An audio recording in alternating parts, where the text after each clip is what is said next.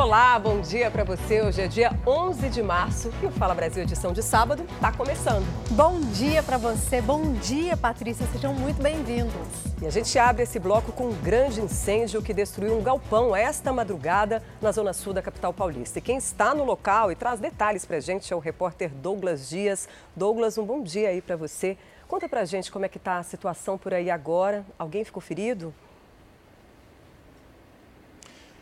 Bom dia, Patrícia. Bom dia para todo mundo que nos acompanha. Olha, felizmente ninguém ficou ferido, não havia ninguém nesse galpão na hora do incêndio. Os bombeiros acabaram de sair aqui do local, fizeram terminaram o rescaldo agora há pouco. As equipes deixaram o local nesse instante. Olha só a destruição desse galpão que, na verdade, funcionava como uma loja de móveis e eletrodomésticos usados. É como se fosse um brechó.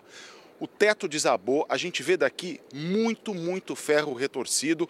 O incêndio foi tão grande que a gente olha esses ferros e não consegue nem identificar que tipo de móvel, que tipo de equipamento que era teto desabou, olha só a situação das portas também todas destruídas, não sobrou absolutamente nada aqui. Esse incêndio começou por volta de 3 horas da manhã, os bombeiros foram acionados, chegaram aqui é, só para conter o fogo, foram mais de duas horas, duas horas e meia para conter essas chamas e depois um trabalho de rescaldo que durou mais duas horas. A perícia passou por aqui, o local ainda está interditado pelo seguinte: a Defesa Civil vai vir para cá para analisar como é que está a estrutura é, desse prédio. A gente vê que é uma estrutura, né, é uma construção antiga, tem muitas rachaduras. Felizmente, nas laterais não tem casas, a gente tem de lá, do lado uma empresa que os bombeiros não conseguiram identificar que tipo de empresa que é, mas não é residência, e do outro também é uma espécie de estacionamento. Então, do lado eh, não tem moradores, o que é bom, né, porque a gente não sabe o tanto que esse fogo aqui, esse incêndio destruiu o local. Aqui tiveram eh, cinco equipes do Corpo de Bombeiro, né, foram acionadas mais equipes, mas vieram para cá cinco equipes e 23 brigadistas. Agora só esperando a Defesa Civil para analisar a estrutura do local. Voltamos ao estúdio do Fala Brasil. Chegou a hora do esporte. O Bruno Piscinato já está aqui com a gente para falar de esporte. Parece que tem golpe financeiro também no mundo esportivo. Bom dia, Bruno. Bom dia, Patrícia. Bom dia para todo mundo acompanhando o Fala Brasil. A gente começa falando do caso dos jogadores de futebol envolvidos num suposto esquema de pirâmide financeira.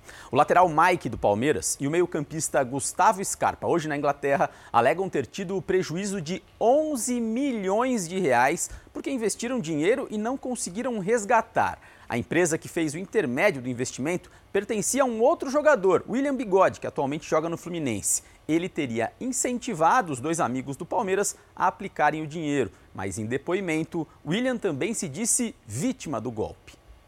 Essa foto mostra a relação de amizade entre William Bigode, Mike e Gustavo Scarpa. Os três jogaram juntos no Palmeiras de 2018 a 2021. A proximidade dos gramados fez surgir também uma relação financeira entre eles. William Bigode é um dos donos da WLJC, uma assessoria de investimentos. Na página da empresa, o atacante escreve que o foco é gerar resultado na vida das pessoas. Nessa conversa, contida no processo, William apresenta o plano de negócios à Scarpa, hoje na Inglaterra. Aqui, uma funcionária de William convence Mike a investir em criptomoedas. Ela admite o risco, mas diz que ele pode confiar no negócio. A empresa de William indicou então um investimento em duas outras corretoras parceiras. A promessa era de retornos de 3,5% a 5% ao mês. Pouco tempo depois, Scarpa fez um depósito de mais de 3 milhões de reais. Os problemas começaram quando Scarpa e Mike tentaram receber o dinheiro. Eles alegam um prejuízo de cerca de 11 milhões de reais referentes aos investimentos feitos em 2021 e 2022. Os dois jogadores entraram na justiça para tentar resgatar as quantias e rescindir os contratos. Eles também registraram o caso na polícia como estelionato. Depois da divulgação do caso, outras supostas vítimas apareceram. Carlos Eduardo é marceneiro. Ele investiu 120 mil reais na corretora, dinheiro que conseguiu com a venda da casa da família. Meses depois, os pagamentos foram interrompidos. Agora, ele tenta se recuperar do prejuízo. Foi um dinheiro suado, não é fácil, né, juntar esse tanto de dinheiro. Então, é para a gente estar tá começando agora, né, vem uma família de classe média, né, então é, é tudo bem difícil, né. E, mas a gente tem esperança, eu tenho esperança de receber. A justiça bloqueou os bens das empresas envolvidas. A decisão alerta para o perigo do esquema de pirâmide financeira. Pirâmide financeira é um esquema ilegal que promete rendimentos acima dos valores de mercado. O golpe dá a sensação de funcionar por um tempo, mas quebra quando o dinheiro que entra de novos integrantes não é suficiente para pagar os antigos. William já prestou depoimento à polícia em São Paulo. Em nota, o atacante afirmou que se considera vítima da Xland e que também teve um prejuízo de 17 milhões e meio de reais. Outros atletas do Palmeiras e do Fluminense, atual clube de William, foram prejudicados pelo suposto golpe. Mas por enquanto, só Scarpa e Mike levaram o caso à justiça. O Palmeiras e o Fluminense não quiseram comentar o caso. A Exland e as Soluções Tecnologia Eireli não responderam ao nosso contato. Na noite de ontem, a justiça desbloqueou os bens de William e da empresa dele, mas eles continuam sendo processados e têm 15 dias para se manifestar. Já a Exland e Soluções Tecnologia, que agiram diretamente nos investimentos, seguem com as contas suspensas. E o Fluminense preparou uma festa para apresentar Marcelo, a principal contratação do clube na temporada. Cerca de 30 mil torcedores compareceram ao Maracanã e olha que nem teve jogo, viu? Foi só para ver de perto a apresentação do ex-jogador da seleção brasileira e do Real Madrid. Marcelo retorna ao clube, onde foi revelado depois de 16 anos. Uma das maiores contratações do futebol brasileiro na temporada. O lateral assinou com o Fluminense até o fim de 2024. Apesar de estar regularizado, Marcelo ainda não tem previsão para reestrear com a camisa tricolor. A última vez que o camisa 12 entrou em campo foi em 11 de janeiro, quando atuava no Olympiacos da Grécia. Marcelo tem 34 anos de idade. E ainda não está definida a posição em que o lateral deve jogar, mas durante a coletiva de apresentação, Marcelo já deixou claro que não está preocupado com isso. Tô voltando para minha casa, fui muito bem recebido aqui, tô feliz. Então, tipo, isso é o de menos. Eu jogo em qualquer lugar. É de lateral esquerda, na meia, é de goleiro. Tudo que for para ajudar o Fluminense, vou tentar ajudar o que o professor quiser é, que eu ajude o Fluminense, que é o mais importante. Tô, não estou muito preocupado com, com a posição. Após outra contusão na carreira, o atacante Neymar passou por cirurgia no tornozelo direito. O Paris Saint-Germain, clube de Neymar, divulgou uma foto do jogador no hospital em Doha, no Catar, onde ele foi operado. O PSG informou que a cirurgia ocorreu bem e que Neymar seguirá o protocolo de descanso e cuidados. Ele sofreu uma lesão nos ligamentos do tornozelo direito numa partida no dia 19 de fevereiro. Neymar só deve voltar a jogar no segundo semestre de 2023. A previsão é que o atacante fique quatro meses longe dos gramados. E olha, uma mulher foi sequestrada, viu, dentro de casa e levada para um cativeiro que ficava a poucos metros de onde ela mora, na região metropolitana de São Paulo. Durante horas, os criminosos ameaçaram e deixaram um prejuízo enorme. Três dos sete sequestradores foram presos pela polícia. A mulher é a dona da casa que serviu de cativeiro durante a ação da quadrilha.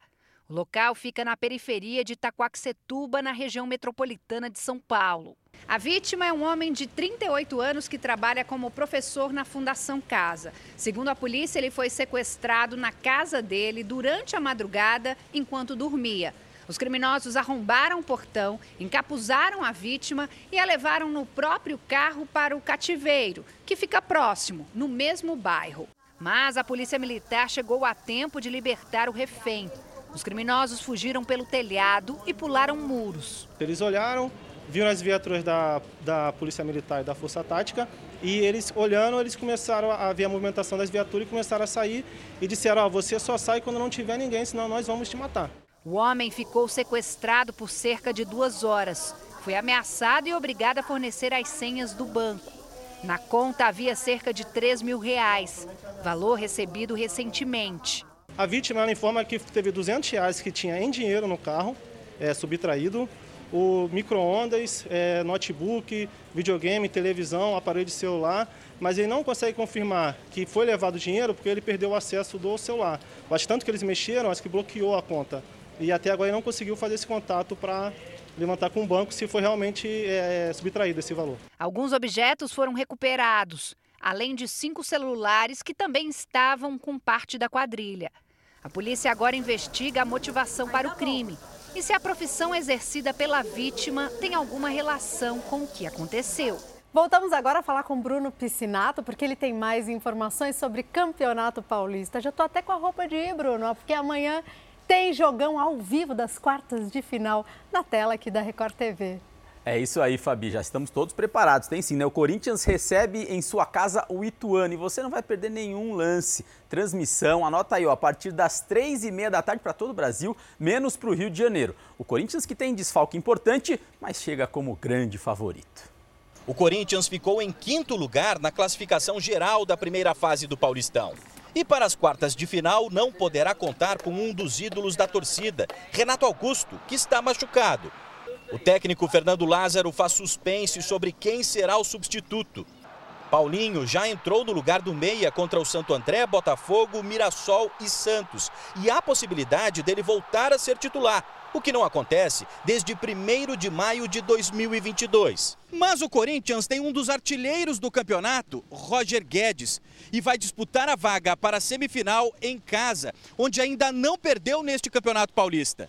Adson, que será titular no meio-campo, reconhece que jogar aqui na Neoquímica Arena é uma grande vantagem. A gente sabe que dentro da nossa casa a gente é muito forte, é, é, sempre o apoio da nossa torcida é muito, muito importante. O Corinthians pega o Ituano embalado. A equipe do interior vem de uma goleada sobre o Santos. Resultado que livrou o time do rebaixamento e, de quebra, ainda garantiu a vaga nas quartas de final do estadual. A gente venceu o Santos, é, com toda a história que o Santos tem, então é possível sim Primeiro, fazer um grande jogo contra o Corinthians. A Record TV transmite ao vivo, no domingo, Corinthians e Ituano, a partir das 13h30 da tarde. Horário marcado então, hein? Três e meia da tarde tem o Abre o Jogo, esquenta para esse jogão que começa, a bola rola às quatro horas. E as quartas de final do Paulistão começam hoje. As duas melhores equipes da competição vão se enfrentar. O Palmeiras ainda invicto, joga em casa contra o São Bernardo, a maior surpresa desse campeonato o encontro entre os dois melhores times da primeira fase do Campeonato Paulista. Será uma final é, adiantada, né? Querendo ou não, foi por as duas equipes aí que fizeram excelente campanha no, no Paulistão. Nas rodadas finais, os clubes disputaram ponto a ponto a liderança geral. Mas aí o São Bernardo tropeçou. O Verdão aproveitou e vai jogar a partida única das quartas de final diante da torcida. O Palmeiras está invicto na temporada e não sabe o que é perder em casa há muito tempo. São 20 jogos de invencibilidade. A última derrota foi em julho do ano passado, há oito meses. O Allianz Parque virou uma fortaleza que o São Bernardo vai ter que destruir para chegar até a semifinal. E vamos entrar com tudo para, para tentar conseguir essa classificação em nossa casa e com, com a ajuda da nossa torcida também. Atrativos não faltam para esse jogão. O Palmeiras, atual campeão, tem a melhor defesa e o São Bernardo, o segundo melhor ataque. Diante dos grandes, o time do ABC está invicto. Venceu o Corinthians, o São Paulo em pleno Morumbi e empatou com o Santos. Apesar da boa campanha, o favoritismo fica todo para o adversário. Mas a esperança de seguir fazendo história está mais viva que nunca. O Palmeiras é a melhor equipe, é o time muito bem treinado pelo Abel, merece todo sucesso. Mas é um jogo só, né? Então é um jogo só. Quem sabe eles possam não estar tá numa noite muito inspirada. Então é isso, meninas. Notícias do esporte ficam por aqui. Lembrando que três e meia da tarde, então, jogão ao vivo na tela da TV Record, Corinthians e Ituano. Bom dia para vocês. Encontro marcado, né? Bom jogo para todo mundo. E a gente volta com a notícia da madrugada. Dois suspeitos foram baleados durante tiroteio com a polícia militar. Isso em São Paulo. Douglas Dias traz as informações. Os homens teriam feito assaltos em toda a região? Ô Patrícia, suspeita é de roubo, inclusive roubo de um carro onde estavam esses cinco homens aqui na Praça Pan-Americana, na zona oeste de São Paulo. Esses homens estavam no carro, a polícia suspeitou é, e quando deu ordem de parada para eles, é, segundo a polícia, eles revidaram, eles desceram do veículo e começaram a atirar contra policiais militares. Houve sim a troca de tiros e nessa troca de tiros, dois homens, dois suspeitos foram baleados. Três conseguiram fugir a pé, saíram correndo aqui pela região, mas dois homens foram baleados. Esses homens foram socorridos, levados para hospitais aqui da região, mas um deles não resistiu e acabou morrendo. O outro, a informação que a gente tem é que ele continua internado e ali está sob escolta policial. Esse caso foi encaminhado para o Departamento de Homicídios aqui em São Paulo, DHPP, porque envolve morte aí em confronto com policiais. Os detalhes de onde esse carro foi roubado, né? Se foi aqui na região, na Zona Oeste, ou se foi longe daqui e esses homens estavam tentando fugir, a polícia ainda não nos passou. Mas isso daí é fato, né? Cinco homens num carro, suspeita de roubo, troca de tiros, dois baleados e um morto. Voltamos ao estúdio do Fala Brasil. Bom, agora eu quero que você preste atenção nesta história. No Reino Unido, um homem se recusou a pagar a anestesia da própria esposa que estava em trabalho de parto. O marido alegou que a anestesia era um luxo desnecessário. Ele ainda teria dito que ela estava tentando se comportar como uma princesa, fazendo esse tipo de exigência. A esposa, que não teve a identidade revelada, contou que o plano do casal era ter o filho de parto natural. Mas depois de 24 horas de contrações intensas e de muita dor, a mulher, enfim, pediu pela anestesia. Conclusão: ela teve que arcar sozinha com um valor de 6 mil libras, que dá cerca aí de 40 mil reais. O casal já está junto há sete anos e esse foi o primeiro filho deles. E pelo jeito não vai ter outro, né? Pelo menos se contar com esse marido, né? Que devia sentir um pouquinho da dor para saber o que é, né? Que experiência. Um dos principais motivos, olha que interessante, das pessoas entrarem em depressão é justamente a tentativa de manter o controle sobre tudo. Mas como é que a gente vai evitar que isso aconteça, como né, relaxar, né, e controlar tudo é à sua volta. É o que explica hoje o nosso comentarista Isaac Efraim no quadro Mistérios da Mente Humana.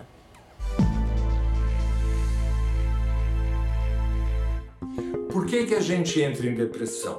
Porque a gente fica brigando com a vida para que ela seja do jeito que a gente quer. Então a vida é de um jeito, a gente quer de outro, o desejo de querer do outro isso gera um atrito, isso gera um desgaste. Normalmente a vida, a realidade é muito mais forte do que a nossa vontade se impõe. Isso traz um desgaste enorme, isso consome a nossa energia psíquica, acaba com ela, acaba com a nossa vontade, acaba com a nossa força de espírito e isso acaba desembocando num estado de falta de energia, num estado depressivo. Se você quer melhorar o teu prognóstico, diminuir a chance de entrar em estados de depressão, você precisa aprender a parar de brigar com a vida, parar esse desgaste. É o famoso aceita que dói menos. Você aceita, se desgasta menos, consome menos energia, entra em menos depressão, fica menos desgastado. Simples assim. Óbvio que estados patológicos e doentios têm consequências muito mais graves e a gente não pode fazer só essa brincadeirinha.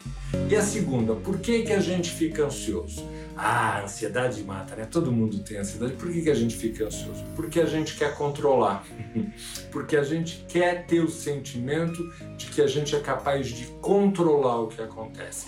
E quando vem a sensação que a coisa está fora de controle, que você vai convir comigo é uma coisa que acontece muito frequentemente, de a gente cair a ficha de que a gente não tem um controle das coisas, imediatamente vem uma excitação psíquica, o cérebro acelera e vem um estado de ansiedade. Vem um estado de ansiedade, vem um estado de medo. Para você poder ficar menos ansioso, parece fácil, não é? Mas é simples. Você precisa internamente abrir mão do desejo do controle. Abrir mão, soltar querer controlar.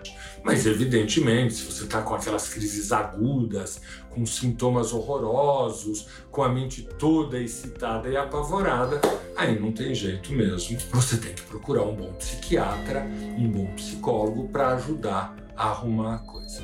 Para não ter depressão, parar de brigar com a vida para não ter ansiedade, parar de querer controlar. Boa! E se você se interessa por comportamento, quer saber também mais sobre esse e outros assuntos, acesse o canal Ansiedade Brasil no YouTube para ver todos esses conteúdos. O paulistano precisa se preparar para o fim de semana. Mônica Simões, bom dia para você. Conta pra gente como é que fica o tempo nesse fim de semana na capital paulista. Oi, Adriana, bom dia para você, bom dia para todo mundo. Olha, vai acontecer aí temporais a qualquer hora do dia, viu? Dá uma olhadinha no tempo. A gente mostra imagens ao vivo aqui de um parque na zona oeste de São Paulo, tempo nublado. Inclusive, Adriana, um pouquinho antes de você me chamar, eu coloquei tirei a capa várias vezes, já chuviscou, parou de chover. A gente pode observar que o parque está vazio. Geralmente esse parque fica cheio, principalmente sábado e domingo, mas eu acho que as pessoas resolveram ficar em casa porque esfriou um pouquinho, viu? A máxima não deve ultrapassar dos 27 graus, tanto hoje quanto amanhã, mas a temperatura, como eu disse, caiu um pouquinho, o tempo está muito úmido, claro, por conta dessa chuva. Agora, Adriano, o que chama bastante atenção, eu disse que está vazio esse parque. Quem deu as caras foram os animais. Olha só, quantos animais. Tem galo, tem galinha, tem pato, só eles conseguiram sair aí das casinhas para virem até o parque para passear um pouquinho, porque o tempo está mesmo pedindo até uma cobertinha, digamos assim. Mas vamos falar agora um pouco sério sobre temporais, sobre alagamentos. A gente mostrou a semana inteira aqui no Fala Brasil muitas situações de alagamento, desmoronamento, também deslizamentos de encosta. Então, quem está assistindo a gente agora e mora em área de risco, tem que evitar, tentar passar pelos alagamentos. Muitas pessoas perderam os carros e até as próprias vidas. Então, essa é a dica que a gente deixa aqui no Fala Brasil. Eu volto com você, Adriana. Dicas importantíssimas, Mônica. Obrigada pelas suas informações. Você que está no Parque da Água Branca, um parque delicioso que fica na região central aqui da capital paulista. E a vida do paulistano é essa mesmo, né, Mônica? Tira a blusa, coloca a blusa, tá chovendo uma hora, tá sol, enfim, tem que ficar atento mesmo. Obrigada pelas suas informações. Ótimo dia para você. Vamos então ao vivo ao litoral sul de São Paulo, que tem sofrido aí com as fortes chuvas nos últimos dias. Fernanda Burger conta pra gente qual a previsão para a cidade de Santos. Bom dia, Adriana, para você e para todo mundo que está assistindo ao Fala Brasil. Olha, uma notícia ruim para quem quer vir para o litoral aproveitar praia. Nem sinal de sol aqui na Baixada Santista. Pelo menos não está chovendo, mas tempo fechadão. Daqui nós conseguimos ver que o horizonte está bem esbranquiçado, são muitas nuvens no céu. Não tem previsão de abertura de sol nesse final de semana e, pelo contrário, tem previsão de chuva sim, mas não é chuva forte. Essa chuva já deve começar daqui a pouco. A ainda durante a manhã. Só no esfria, continua bem abafado. A máxima prevista para hoje é de 28 graus, mínima de 23. Amanhã o tempo não muda quase nada, continua nublado, com chuva a qualquer hora e também máxima de 28 graus. Que chama a atenção da gente hoje é que o mar está super tranquilinho, parece uma piscina, mas infelizmente não está limpo não. Tem bandeira vermelha aqui na ponta da praia, o que indica que está impróprio para o banho de mar. E daqui a gente consegue ver uma cena tão triste, né, gente? Olha esse aglomerado de sujeira que está bem pertinho aqui do raso. De vez em quando a maré joga para cá esse monte de lixo, infelizmente. E o mar hoje não dá para mergulhar, não é o dia de mergulhar porque tem bandeira vermelha. Eu volto com vocês aí no estúdio. Fernanda, Santos é uma delícia mesmo com o tempo nublado. Agora, Lixo no mar não dá, né? Bom dia para você, obrigada. Agora a gente vai viajar lá para Salvador para falar com a Laís Cavalcante. Oi, Laís, bom dia. Conta pra gente como é que fica o tempo por aí nesse fim de semana. Já estou vendo que a situação é bem diferente da que os paulistanos, os paulistas em geral vão enfrentar por aqui, né? Bom dia, Adriana. Muito bom dia a todos que acompanham o Fala Brasil. Nós falamos ao vivo aqui da praia de Estela Mares e olha, o sol ainda está meio tímido neste sábado. Começa a aparecer principalmente porque hoje começamos o dia com chuva aqui na capital, mas a previsão é que essa chuva vá ficando fraca, fraca, até esse sol brilhar como a gente já está acostumado aqui em Salvador. E isso também deve acontecer no domingo. A temperatura deve ficar aí na casa dos 25 e chegar até os 30, 32 graus. Essa que é uma das praias mais movimentadas de Salvador. Já começa aí, né, a gente já começa a ver os banhistas chegando, os surfistas principalmente principalmente. Então, se o sol de fato aparecer neste fim de semana aqui na capital, a gente vai ter né, dias bons para aproveitar aqui no nosso litoral. Voltamos ao estúdio do Fala Brasil. Laís, muito obrigada e a gente por aqui fica babando aí nas imagens de vocês. Um ótimo dia de trabalho. E nós vamos agora para Porto Seguro, na Bahia, com a Ana Colibre. Oi, Ana, bom dia. Sol por aí também, né? Oi, Adriana, bom dia para você, para todo mundo que nos assiste. Pois é, aqui tá sol, mas se eu te contar que quase todos os dias pela madrugada e no início da manhã tá chovendo, viu? Mas é o que é normal no verão, mas aquela chuvinha leve só para refrescar mesmo. Aqui em Porto Seguro, neste momento, o sol brilha forte e a temperatura agora é de 23 graus, mas com sensação térmica de 30. Para hoje aqui na cidade, o tempo firme vai predominar, viu? A temperatura mínima, como eu disse, né, de 23, a máxima de 32. Para amanhã no domingo, o tempo vai estar bem. Aliás, pro, é isso, amanhã, o domingo, o tempo vai estar bem igual a hoje, né? É, vai estar com a temperatura também de 23 graus, a máxima de 32, né? Vai ter diminuição de nuvens à tarde e à noite com pouca nebulosidade. Com certeza, esse fim de semana aqui na Terra Mãe do Brasil vai dar praia. Neste momento, eu estou aqui na parte alta da cidade, né? A chamada cidade histórica, onde dá para ver uma grande parte das praias da orla norte do município. E de frente para esse marzão aí com esse esse calorão que faz aqui, daqui a pouco eu vou dar um mergulho nessas águas mornas com poucas ondas, viu? Voltamos ao estúdio do Fala Brasil. Obrigada, Ana. Errada não tá, né? Olha esse cartão postal, coisa linda, solzão, tudo lindo por ali, né, pai? Eu não sei se gosto mais do céu, do calor, do mar ou desse sotaque maravilhoso sotaque dos baianos. Sotaque que abraça a gente. Bora mergulhar, tá certíssima, Ana. Obrigada pelas informações. A Organização das Nações Unidas chegou a um acordo histórico. 30% dos oceanos devem ser preservados até 2030. Os oceanos possuem um papel essencial. São os responsáveis pelo controle do clima e abrigam 80% da vida no planeta. Além da diversidade de espécies, os mares fornecem alimento e trabalho para milhões de pessoas, movimentando a economia de diversos países. Mas apesar de toda essa importância, o homem vem negligenciando os oceanos de muitas maneiras. A pesca predatória faz diminuir a população de várias espécies marinhas. Muitas acabaram extintas. A poluição e as intervenções na natureza vêm causando mudanças climáticas graves, como, por exemplo, o derretimento das geleiras e, por consequência, o aumento do nível da água. Para tentar preservar a biodiversidade ainda existente, cerca de 100 países assinaram um acordo. O acordo prevê a conservação de cerca de 30% dos mares até 2030. Atualmente, pouco mais de 1% dos oceanos são protegidos. O tratado vai cuidar principalmente das regiões de alto mar, que abrigam quase metade da vida no planeta. Nessas áreas, a pesca, a passagem de navios, o turismo e a mineração em águas profundas vão ter um controle rígido. O objetivo é que as práticas comerciais não prejudiquem as longas migrações anuais de espécies como golfinhos, baleias, tartarugas e peixes. Uma mulher de 35 anos foi presa por exercício ilegal da medicina. Ela trabalhava colocando piercing, mas também fazia cirurgias para corrigir orelhas de abano, retirada de queloide do rosto e corrigia até o umbigo dos pacientes. Não dá para acreditar no que ela e os pacientes se submetiam, viu? Porque as cirurgias eram realizadas numa sala anexa à casa dela. No mesmo local ficavam ali até os animais de estimação. Na rede social, Larissa postava fotos dos procedimentos que realizava: cirurgia para retirada de queloides na face, correção de orelha de abano e de lóbulos. A mulher, de 35 anos, é na verdade uma body piercer, profissional que coloca piercing. É uma pessoa, lembrando, que não possui nenhuma formação de nível superior em área da saúde, o que ela possui é um curso técnico de biossegurança com a carga horária de 12 horas, que é o requisito exigido para fazer a aplicação de piercing.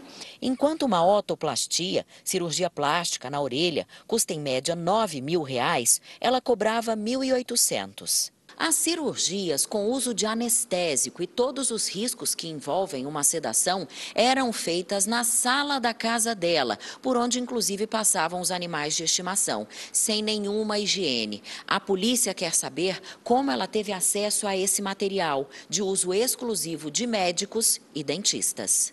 Larissa Alves Plaza foi presa por exercício ilegal da medicina e por executar serviço de alto grau de periculosidade. A pena é de quatro anos de detenção. A presidente da Sociedade Brasileira de Cirurgia Plástica, Regional Goiás, diz que os pacientes correram sérios riscos. O anestésico local contém substâncias que podem inclusive causar arritmias cardíacas e parada cardíaca. Ela orienta que a escolha de um profissional não deve ser feita pela rede social.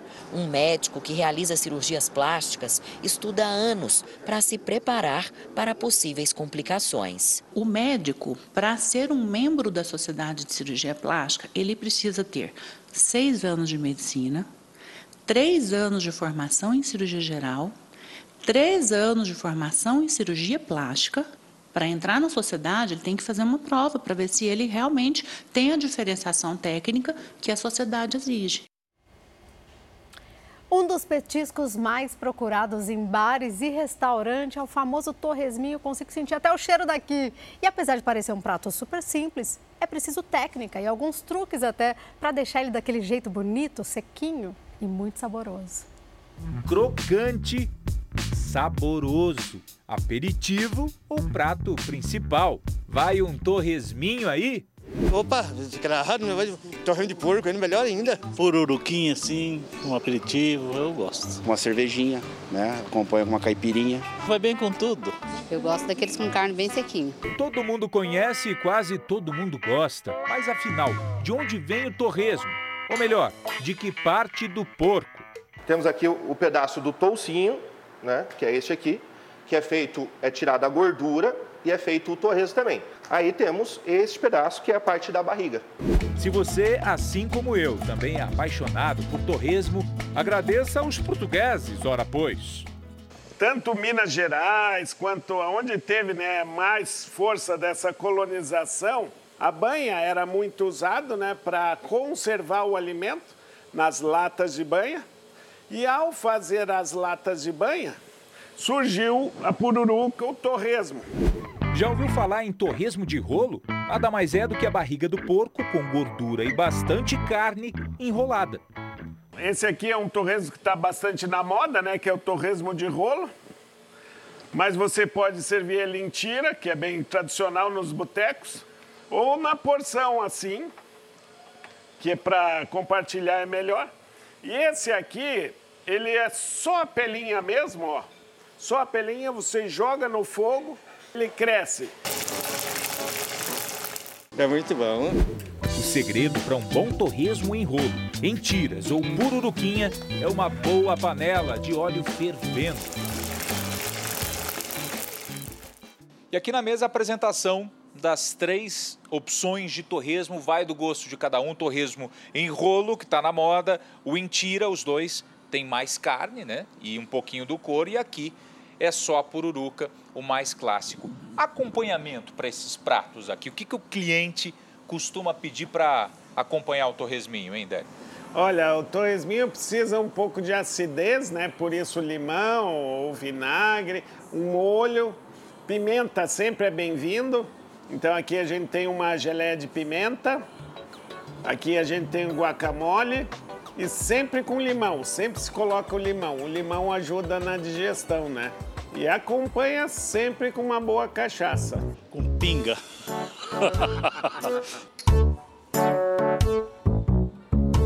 Vai bem com tudo. O alimento é tão popular e apreciado que ganhou em Curitiba um bar só para ele. Além dos cortes tradicionais, a Fabiane, o marido e as duas irmãs inventaram o bolinho de panceta. Carne do, do próprio torresmo, ela tem algumas sobras de carne. Daí a gente pensou, não, o que, que eu vou fazer com isso? Jogar fora a gente não vai, o que, que a gente vai fazer? Então desenvolvemos o bolinho de panceta. Também caiu no gosto da, do nosso público aí e hoje é o nosso top 3 de vendas.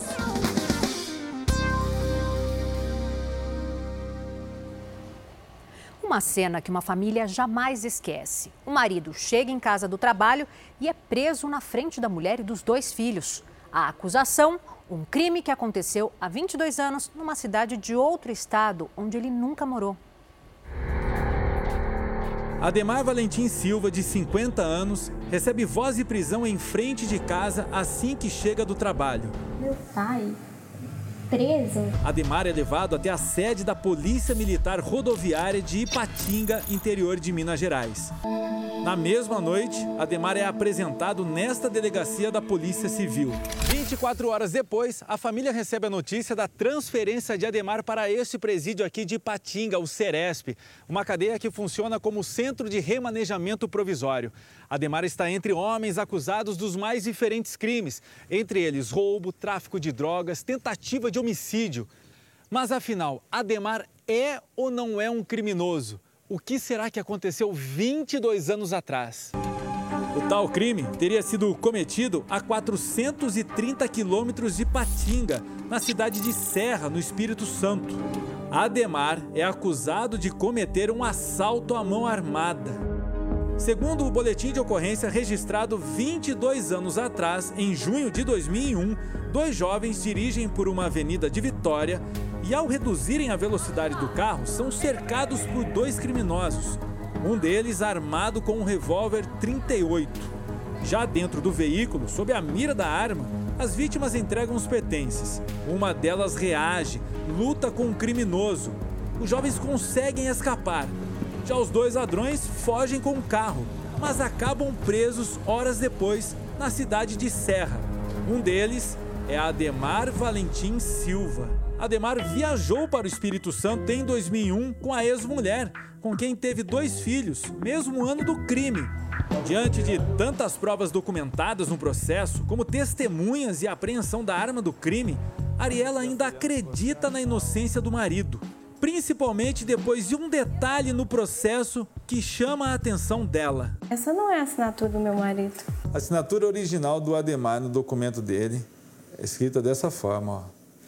Comparando com esta daqui, coletada na época do crime, do boletim de ocorrência, a gente já vê que há diferenças em algumas letras, né? Não há uma cópia da identidade, não há foto, não há nenhum outro mecanismo de identificação. Além das assinaturas diferentes, o advogado encontra outras falhas graves no processo e entra com um pedido de soltura de Ademar dois dias depois da prisão. Nove dias depois, enfim, Ademar é solto. Finalmente o momento chegou, o momento mais feliz de todos. Eu nunca, nunca tive passagem nenhuma pela delegacia, nunca envolvi em briga nenhuma, nunca tive arma de fogo, nunca possuí, não sei como que funciona. O meu mundo é diferente desse daí. Se ele não cometeu o crime, quem então é o autor do roubo em 2001? Esse advogado descobre que um homem pode ser o causador do envolvimento de Ademar no assalto. É Adriano Justino Barbosa. Ele é citado no processo. Assim como Alexandre Oliveira da Silva, o outro homem preso no dia do assalto. Eu não faço a mínima ideia quem são essas pessoas. Alexandro, segundo consta no processo, participou do crime ao lado de Ademar foi preso na época e tem paradeiro desconhecido atualmente. Já Adriano seria, na verdade, o comparsa do crime. Um homem que no dia da prisão teria se passado por Ademar durante o depoimento aos policiais que atenderam a ocorrência na época. Como não tem nenhuma identidade aqui, eu acho que ele decorou o nome do pai, da mãe e a data de nascimento. Não tem a cópia da identidade, não tem uma foto, não tem nada. Foi simples se passar por outra pessoa. Lembra da viagem do Ademar com a ex-esposa e duas filhas para o Espírito Santo em 2001? Pois é, Ademar conta que naquela ocasião, após sair da cidade de Serra, ele perdeu todos os documentos durante uma parada em um posto de combustíveis. Fui lá, comprei a água e coloquei meus documentos em cima do teto do carro para me terminar de acomodar e passar as garrafinhas de água para dentro do carro, né? e fui embora e a carteira ficou em cima do teto do carro. Cláudia, a ex-esposa que mora hoje em Portugal, enviou este vídeo para confirmar a história contada por Ademar. Ele deixou a carteira em cima do carro. Mas como saber se Adriano Justino Barbosa usou mesmo o RG de Ademar Valentim Silva há 22 anos, quando foi preso por assalto? A gente foi atrás dessa história. Adriano está morto, como informa este laudo. Ele morreu na cadeia duas semanas depois da prisão. Causa da morte: estrangulamento. E também não há uma foto sequer dele no processo. Ao encontrar o homem morto na cela, que todos pensavam ser Ademar Valentim Silva, os agentes entram em contato com o número de telefone que o falecido tinha informado ao dar entrada no presídio. O número era do pai de Adriano, um policial militar hoje aposentado. O mandado de prisão contra Ademar estava expedido desde 2007, mas só foi cumprido agora porque o nome dele foi parar no Sistema Nacional de Justiça, que foi unificado cinco anos atrás.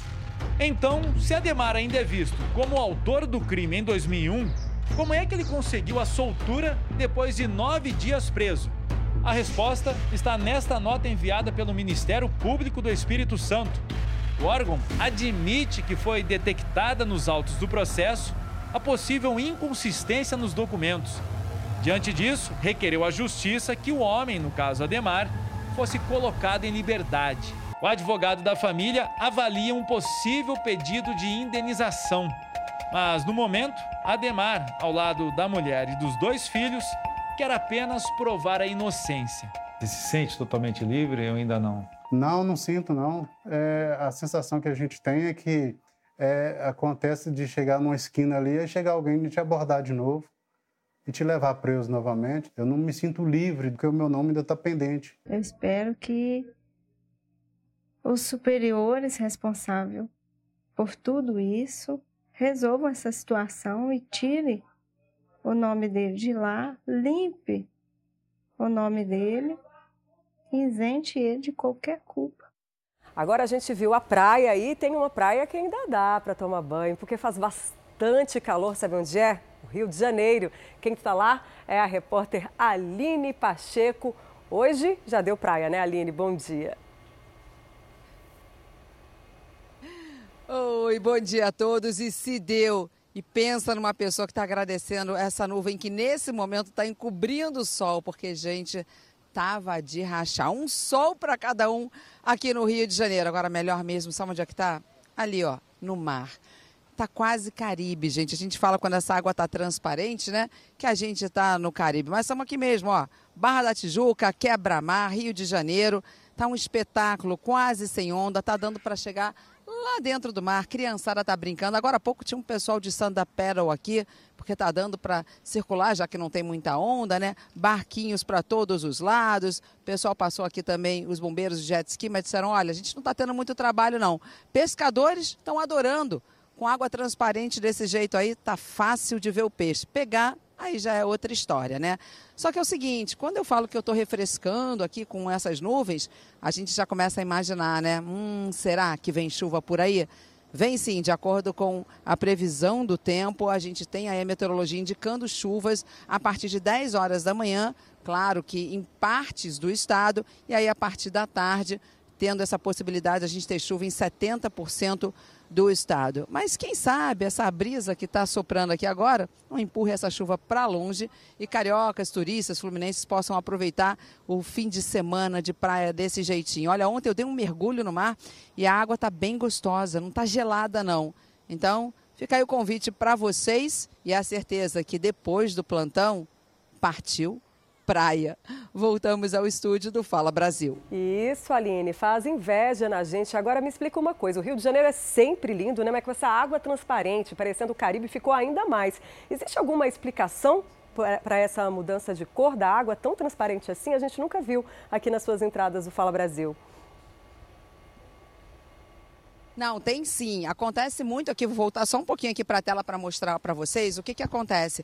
Nessa época do verão, a gente tem dois fenômenos, tá? Quando a maré está vindo numa frequência, vamos dizer assim, do oceano para a praia, sem é, aquela correnteza intensa, ela começa a limpar e aí você tem esse marzão lindo e maravilhoso. Agora, basta chover, infelizmente, para toda a sujeira que é deixada no mar, nas praias em esgotos clandestinos, aí sim sujar a praia. O que a gente teve recentemente aqui foi um fenômeno de algas, que estava deixando a água muito marrom. Carnaval inteiro ficou assim, estava todo mundo chateado, que a praia não estava linda, não estava clarinha, mas aí veio essa correnteza, limpou tudo de novo e hoje como a gente tem aqui nessa região do quebra-mar, você está vendo assim, tem bastante pedras e aqui a gente tem um canal também. Então, quando a correnteza está do oceano para cá, fica limpinho desse jeito. Só quando muda, né? Que está de dentro do quebra-mar para fora, é que aí a gente traz toda a sujeira, todo o esgoto e fica aquela água mais turva. Então, bora aproveitar, até porque a temperatura está pedindo, gente. Vamos chegar a 34 graus hoje, então essa é a pedida. Obrigada, Aline, pelas suas informações e por matar a nossa curiosidade aqui, né? Tá vendo? Se a gente cuidar do meio ambiente, a praia pode ficar assim sempre. Vamos agora para Macaé, na região dos lagos, ainda no Rio de Janeiro. Quem está lá é o Carlos Dourador. Carlos, bom dia. Conta pra gente como vai ser o fim de semana.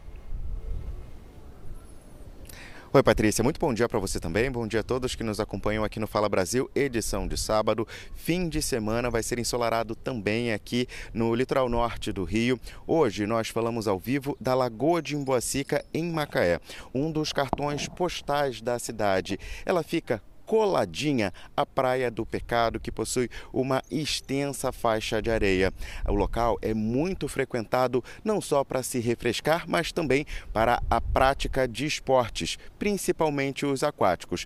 Agora, o calorão ele deve se manter ao longo do dia, está fazendo 28 graus nesse momento. A máxima para hoje pode chegar a 33. Então, com certeza, ao longo do dia, muita gente ainda vai vir para cá para se refrescar ou então curtir essa paisagem, essa linda paisagem que a natureza nos proporciona. O domingo vai ser quente também, viu? O calor continua. Para vocês terem uma ideia, a mínima pode chegar a 23 graus, que é considerada bastante elevada para uma mínima. Máxima de 32, mas tem possibilidade de chuva. São pancadas isoladas e que não devem atrapalhar o lazer do pessoal. Voltamos ao estúdio do Fala Brasil. Que delícia, Carlos. Obrigada pelas informações. E será que vai dar praia também no Nordeste? São Luís, no Maranhão, na tela. Quem está lá é o repórter Marcos Martins. Marcos, bom dia. Conta pra gente.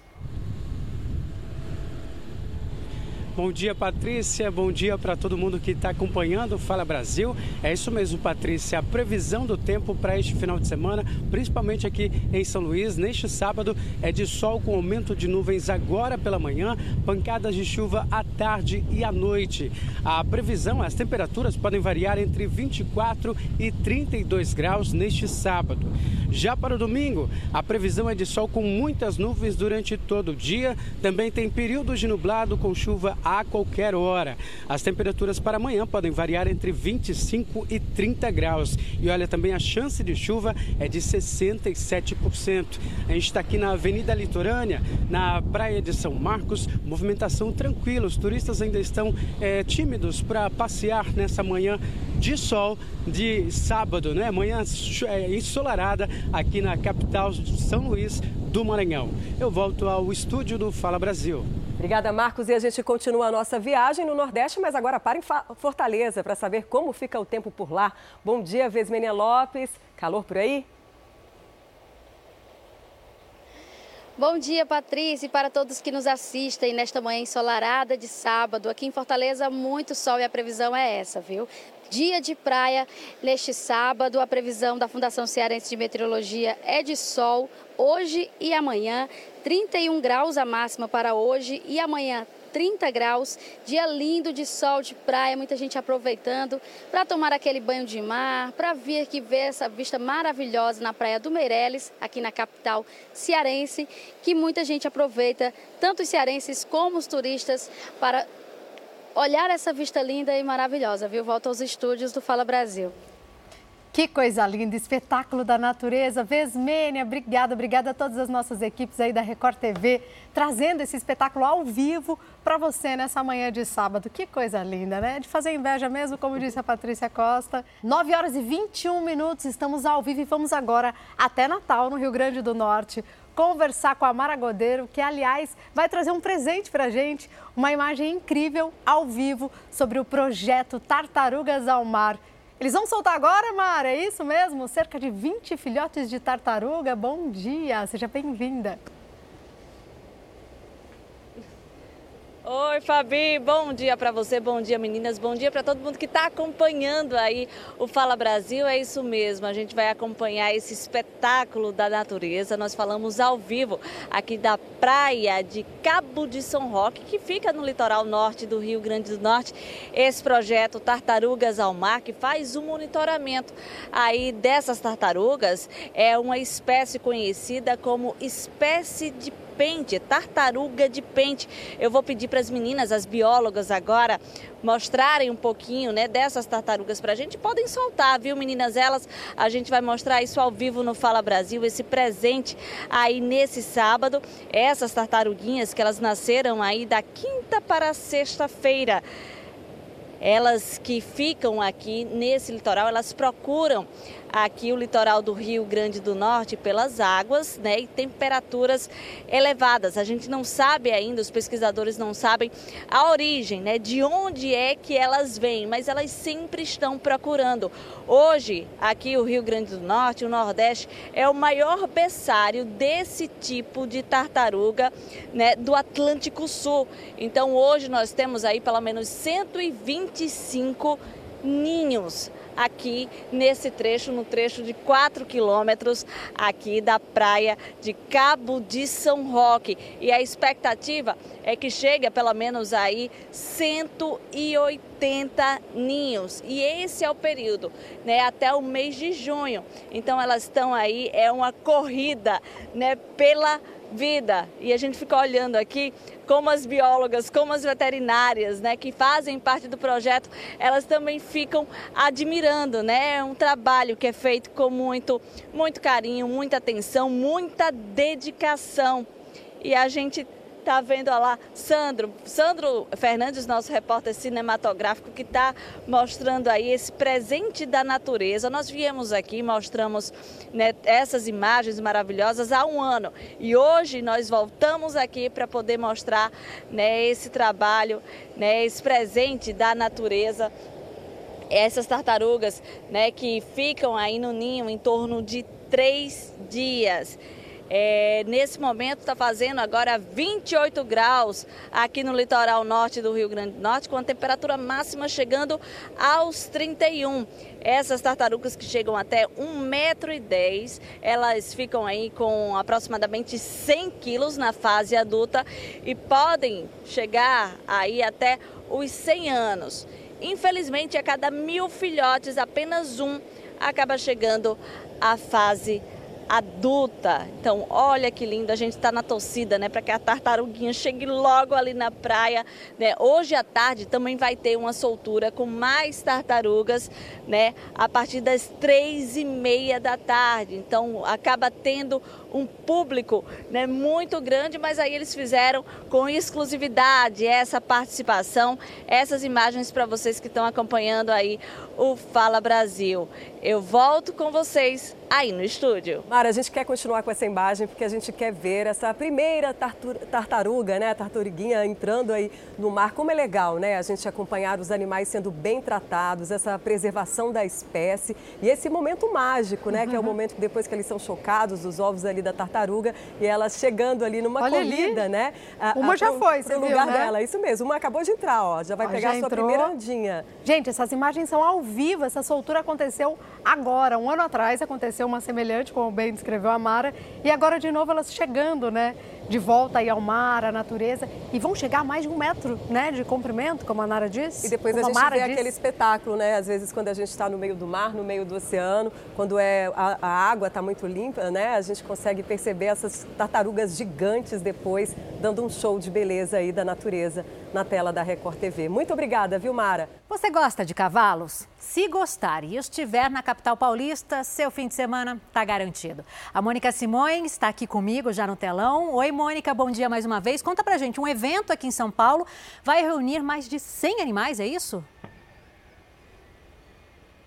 Exatamente, Adriana. Mais de 100 animais, exatamente 135 entre cavalos e éguas. A gente tem duas éguas aqui, duas éguas do interior de São Paulo, mas tem animais não só do Brasil, mas também do Catar e do Chile. Essa aqui, que é super dócil, é a Brigitte. Ela tem 8 anos e já foi campeã nacional. É uma égua de montaria super bem cuidada, veio de Dayatuba, no interior. Olha só, super bem cuidada, Adriana.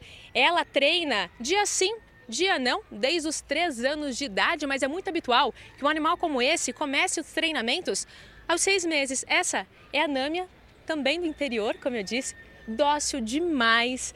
E quando a gente pediu para os criadores trazerem esses dois animais aqui, o parque aqui da Água Branca estava vazio, mas agora olha só, já chamando a atenção do público. Lembrando que essa exposição é da raça árabe, um cavalo como a Brigitte custa cerca de 150 mil reais. Então, e ela é premiada. Então são duas modalidades aqui. É o cavalo de montaria e aquele cavalo de exposição, aquele cavalo que é muito bem cuidado, bonito, que desfila, né? Aqui pelo cercado. E a exposição é hoje e amanhã, das 9 até as 17 horas, aqui no Parque da Água Branca, na Zona Oeste de São Paulo, que é conhecido como a Roça Brasileira. Tem muitos animais aqui, como a gente vê cavalos, mostramos mais cedo pato, galinha, mas vale lembrar que é proibido alimentar os animais. Entrada gratuita, quem quiser pode vir aqui no Parque da Água Branca, Zona Oeste de São Paulo. É com você, Adriana. Gosta de cavalos? Obrigada, viu, Mônica? A gente adora todos os bichinhos aqui no Fala Brasil e esses cavalos, né? Esse até é barato para quem entende de cavalo, né? 150 mil reais. aqui essa informação de Pois que é, eu já achei caro, eles mas chegam não. altíssimo, eles chegam né? a valores bem mais altos. E olha, esse parque fica bem no centro de São Paulo e é uma preciosidade para a gente aqui na cidade, porque em plena capital paulista a gente consegue ver animais de todos os tipos. Tem patinho, tem galinha, é uma mini fazenda em pleno centro de São Paulo. E aí, essa imagem aí para você desse bichinho aí é uma alternativa, né, para esse É, fim de e sabe semana, para passear, tem parque. Olha, as crianças adoram. Quando você diz isso, você traz esse cenário, a gente falando em Brasil, né? O que que é o Parque da Água Branca? Ele tem várias ali, vários cenários históricos e também muita área verde. Então, como a Patrícia disse, a gente está andando e de repente tem um patinho andando, galo, galinha, parque, areia e esses cavalos que vez ou outra estão ali, tanto para exposição quanto para aula. Então traz muito essa, esse contexto de mini fazenda em pleno centro de São Paulo. Saiu dali, avenida movimentada, uma das mais movimentadas ali da região, né? Eu que sou do interior me sinto em Minas Gerais de novo. Ó, um beijinho ali no tratador e a gente continua aqui falando de bichinho, viu? Né, Fabi? É isso, gente. Agora no quadro SOS Pet desse sábado, o Julinho Casares vai falar sobre a pet terapia. Olha, é um tratamento alternativo que contribui muito, gente, para melhorar a saúde física e emocional de idosos ou crianças portadoras de algum tipo de deficiência ou transtorno. Fala galera, no SOS Pet desse sábado nós vamos falar desses dois amigões que estão aqui e que ajudam muito no tratamento de pessoas com deficiência e mudam a vida de muitas pessoas. Nossos melhores amigos, nossos cachorros, esse é o Thor, esse é o Benjamin. Vocês vão saber tudo sobre a pet terapia ou sinoterapia. Fiquem ligados agora no SOS Pet. Né, meus queridos?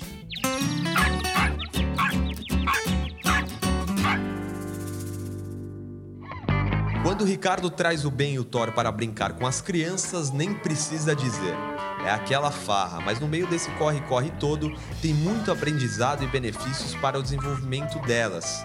As crianças veem os cães, já abrem o sorriso, né? Aí já libera os hormônios da felicidade, a do- dopamina, a serotonina, né? Então isso ajuda bastante. É isso mesmo, o Ben da raça Springer Spaniel, o Thor, um Golden Retriever, são cães treinados para participar de sessões de pet terapia. O Ben é mais indicado para atividades mais agitadas. Ele adora correr e brincar com a bolinha. Que topetão, meu.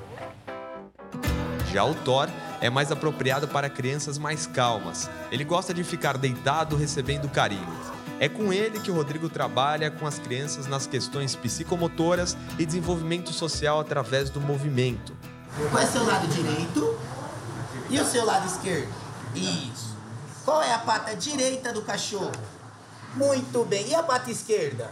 Muito bom. Agora fala pro tio, onde é que fica a cabeça do cachorro? Muito bem. É assim, com pequenos exercícios que as crianças com transtornos do espectro autista ou déficit de atenção, por exemplo, vão desenvolvendo novas habilidades. Primeiro a gente vai fazendo o autoconhecimento, né? Qual a interação dela com o animal. Depois a gente vai fazer a parte social dela, que é a interação com o meio. E depois a gente vai para a parte do tato, que é a parte do toque. E a, a partir desses quatro pontos, a gente vai começar a perceber a evolução. Por aproximação, por empatia com o cachorro, com o pet. A criança vai aos poucos expandindo essa experiência. Uma vez que ela faz pelo animalzinho, que é muito mais fácil construir um vínculo ali, uma aliança terapêutica com aquele bicho, ela consegue depois fazer isso em outros ambientes, que é generalizar o comportamento. Então, ela faz com o adulto, ela faz com a professora, ela faz com a mamãe, com o papai. E o animal, na pet terapia, vem como um facilitador. Ele faz essa ponte, às vezes, entre a terapeuta e a criança, porque auxilia nas questões sociais, no estabelecimento de confiança. Das crianças para os idosos, o Ben e o Thor também são muito bem-vindos nesse espaço que recebe pessoas da terceira idade. É um carinho aqui, uma brincadeira ali e o ambiente vai ficando mais leve. E já deu para perceber as mudanças na interação entre os idosos. Eles ficaram muito felizes né, é, com a presença dos pets. E essa, esse contato também acabou trazendo para eles uma memória passada dos, dos pets que eles tinham em casa. Né? E também acabou acontecendo uma interação maior entre os próprios idosos. Que um passou a contar a história para o outro. Olha, eu tinha um cachorro que chamava tal, eu tive um gato, eu, eu criava pássaros, né? Tem bastante interação. As famílias também gostam bastante, né, do, da presença dos cães aqui, né? Então é sempre uma alegria muito grande, é sempre um dia especial para a gente. Em reunião ministerial, o presidente Lula cobrou ações que favoreçam o crescimento do país. O Ministério da Fazenda anunciou um acordo com os governadores para compensar os estados pelas perdas de arrecadação no ano passado. Durante o encontro, Lula cobrou criatividade dos ministros com os recursos disponíveis do governo para fazer o país crescer. A gente não pode aceitar a ideia de que o PIB não vai crescer porque alguém disse que o PIB não vai crescer. Nós vamos dizer que o PIB vai crescer porque nós vamos fazer o PIB crescer. Treze ministros estiveram com o presidente pela manhã. Lula cobrou de cada um deles um plano para divulgar fatos dos primeiros 100 dias de gestão. Um dos temas será a merenda escolar, que teve reajuste de 39% no valor anunciado.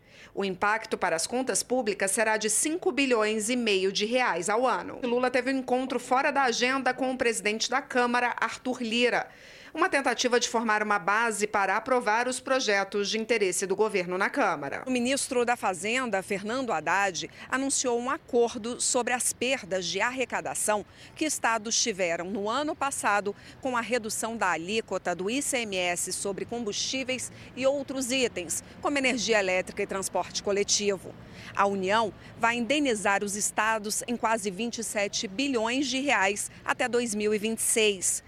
Cerca de um terço do valor já foi compensado depois de decisões do Supremo Tribunal Federal a favor dos governadores. A parte que não foi compensada está sendo diluída no tempo, justamente para que não tenha um impacto nas contas eh, da União esse ano.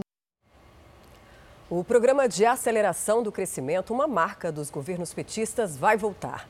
Ele será recriado por ordem do presidente Lula. O maior problema é que o PAC deixou um legado de gastança e de obras paradas por todo o Brasil. O novo programa será lançado em abril com um novo nome e orçamento a ser definido.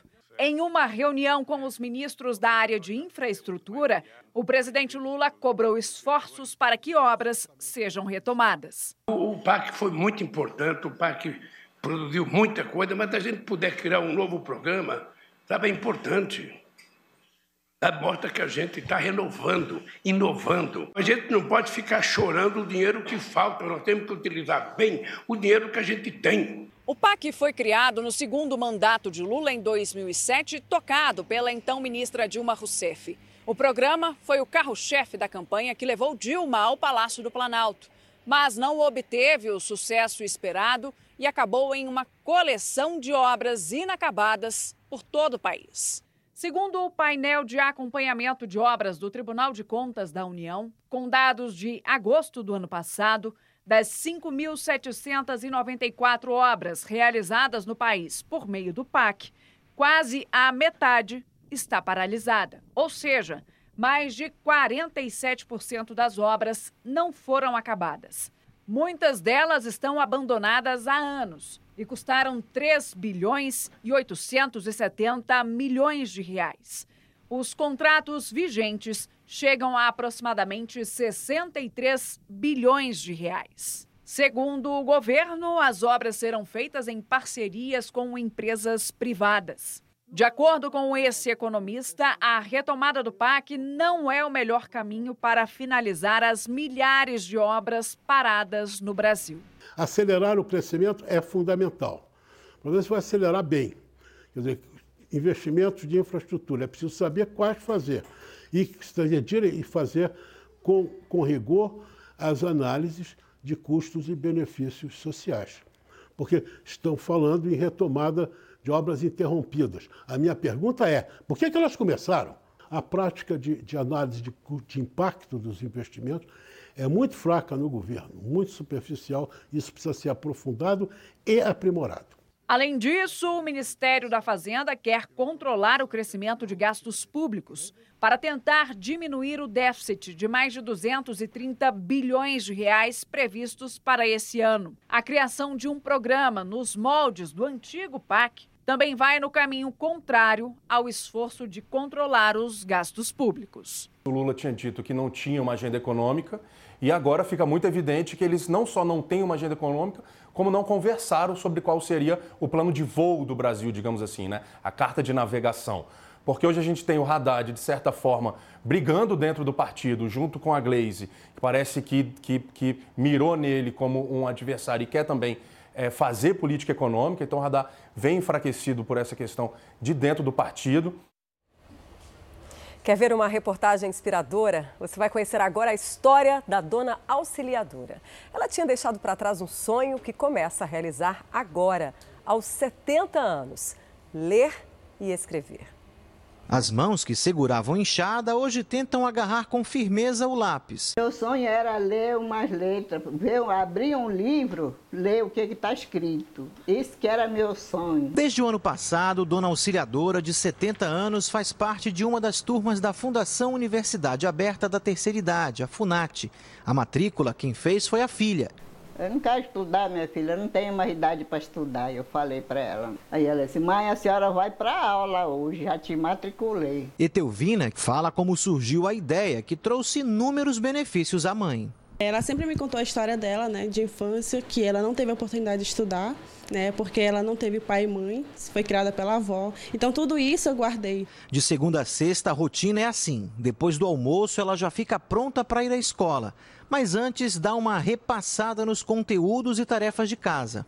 Na, Naia, Naia, é bacana. Dona Auxiliadora e Dona Maria Justina são as mais experientes, com sete décadas vividas. Achei que eu demorei muito.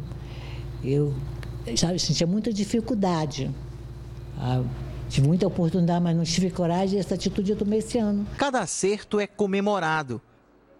Até a famosa música cantada na escola ganha uma nova função: estimular a rapidez dos movimentos e da mente ao trabalhar com a matemática.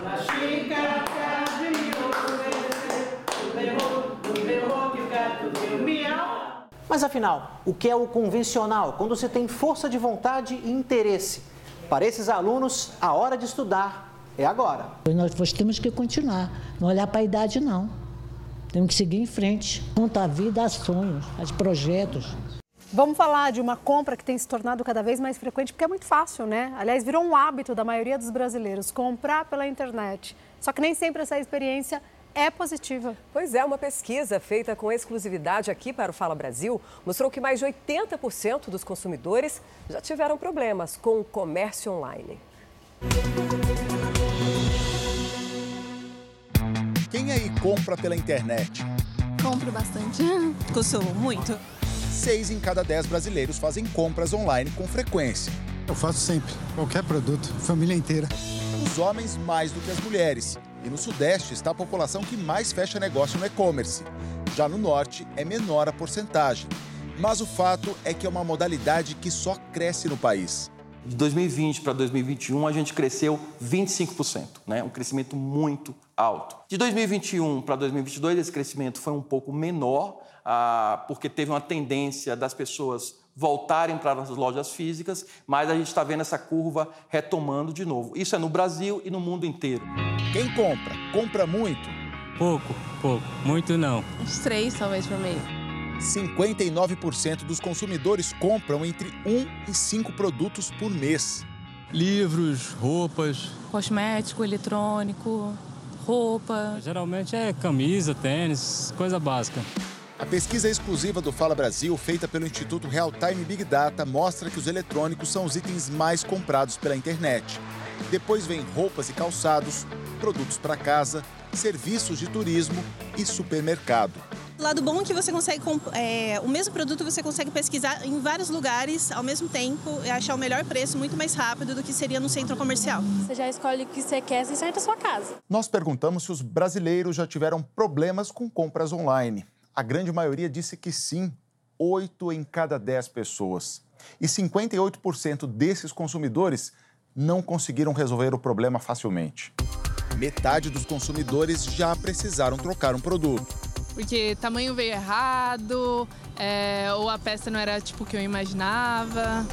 Mas não foi uma tarefa fácil para 78% dos entrevistados porque tem que mandar e-mail, aí eles mandam um código, aí eu tenho que mandar de novo é, para o correio, aí eles têm que conferir se a peça está certa, aí eles confirmam, me mandam outro e-mail, aí me dão um cupom para eu pegar outra roupa. Demora muito para eles responderem, para eles entregarem. Dentro da garantia eu já tive um problema que eu não consegui resolver em um ano.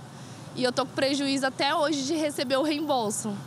A troca ainda tem sido uma das maiores dificuldades a experiência é ruim ainda no pós-venda. Né? As pessoas não, não, não conseguem entrar em contato com a loja como deveria, o processo de devolução é complexa, a, é, o tempo a, de, de, chegada é, do produto também demora mais tempo, isso é um problema também. Para 29% dos brasileiros, o prejuízo foi total, o produto simplesmente não chegou. Eu já fiquei sem receber roupa de grandes marcas, assim, que são conhecidas por causa disso. E eu fiquei sem receber e eles não marcaram com as consequências e eu fiquei, que eu perdi. Seis em cada dez acham que os sites ainda não oferecem o suporte necessário no pós-venda. O saque demora muito para falar, para responder, para localizar, muito mais demorado. É chato, é difícil. Já teve algum outro tipo? O pozinho ali, ele não entendeu o que você quer. Mas apesar desses problemas, 84% da nossa população gosta de comprar pela internet. Amo. E basta apontar o celular para o QR Code aqui no canto esquerdo da sua tela para assistir a entrevista completa com o especialista em e-commerce, Jaércio Barbosa. Vamos diretamente para Curitiba agora conversar com a Vanessa Fontanella, que vai, ó, piscar aqui do meu lado. Cadê a Vanessa? Já está aí num lugar lindo da capital paranaense. Bom dia para você, seja muito bem-vinda. O que, que você traz de novidade aí de Curitiba? Bom dia, Fabi. Bom dia a todos que nos acompanham. Eu falo ao vivo aqui do Parque Barigui, em Curitiba, e nesse momento o cenário é esse: sábado cinzento, céu carregado com muitas nuvens. A chuva deu uma trégua, mas como a gente pode perceber, não por muito tempo, viu? A previsão do tempo para todo dia é essa: de tempo parcialmente nublado, com possibilidade de chuva a qualquer momento. Agora faz 20 graus e a máxima prevista para hoje é de 24 graus.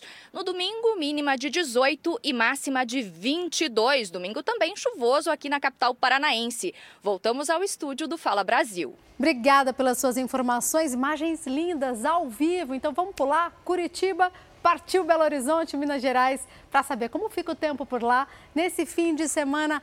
Azaf Alcântara, conta pra gente como é que essa visão, posso falar de Belo Horizonte, é linda porque dá para ver de verdade o visual da capital mineira, o Belo Horizonte de fato, né, Azaf? Bom dia para você, seja bem-vindo.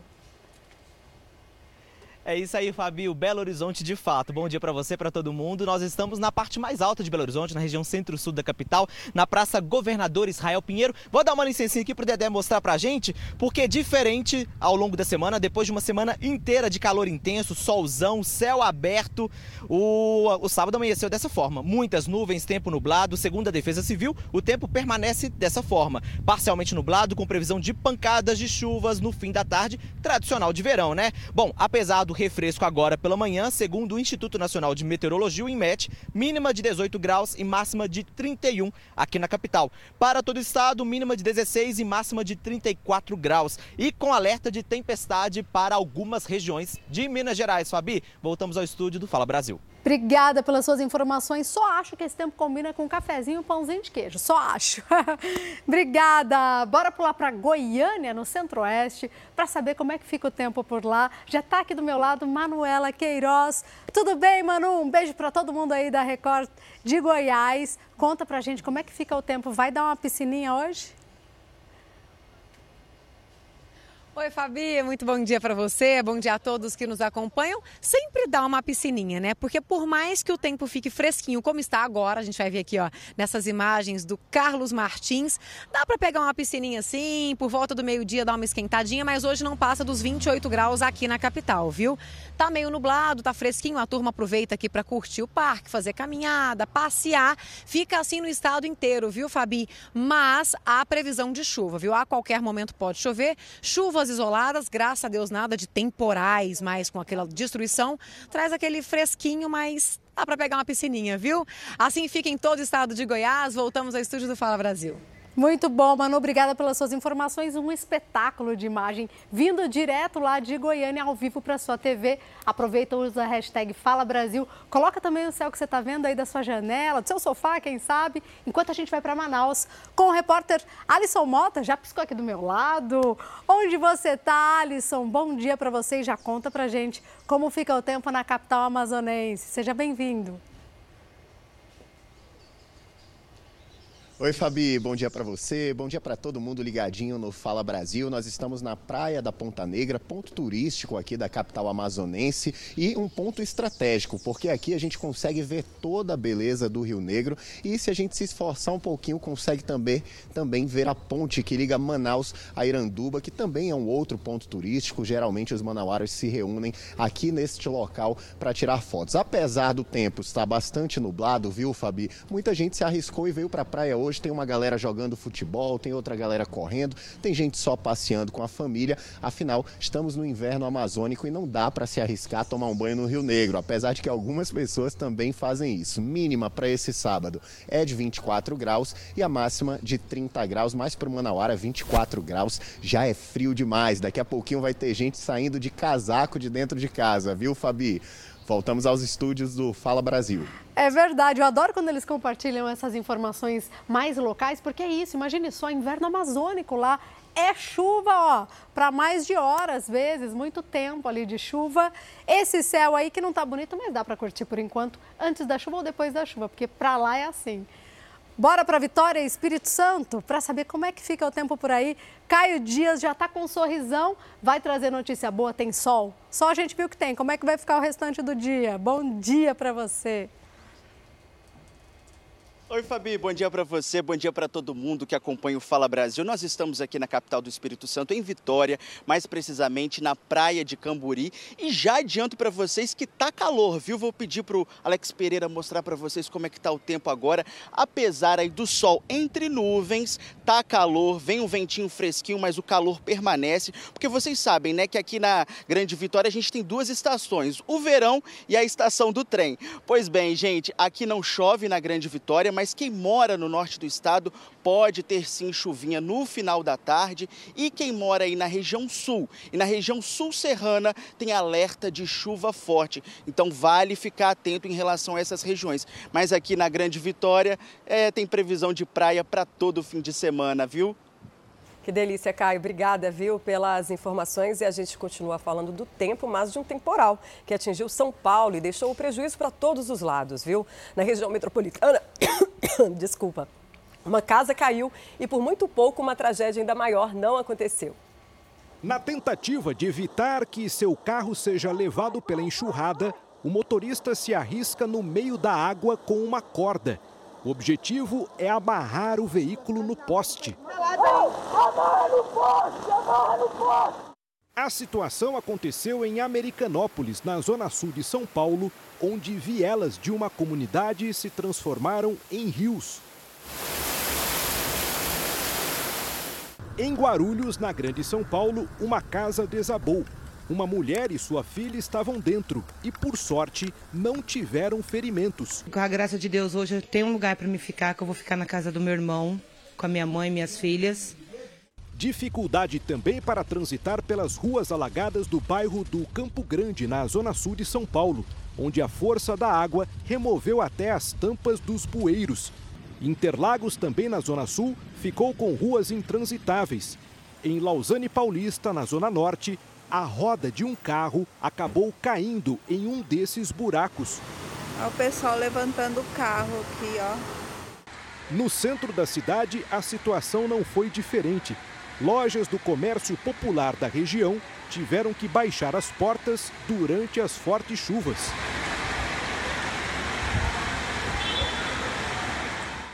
A frente fria que provocou esses temporais continua atuando no sudeste do Brasil. Guarda-chuva na mão e atenção redobrada em áreas com risco de alagamento, porque a previsão para o final de semana é de ainda mais chuvas. Muita atenção para este sábado.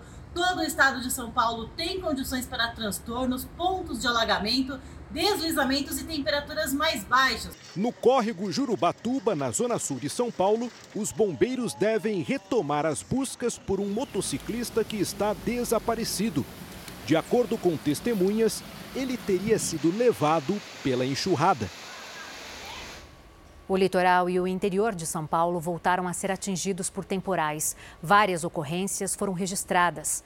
Santos e Guarujá tiveram várias ruas alagadas. Segundo a Defesa Civil, as cidades estão em estado de atenção, principalmente por causa dos morros e encostas, já que a Baixada Santista tem previsão de mais chuva para esse sábado.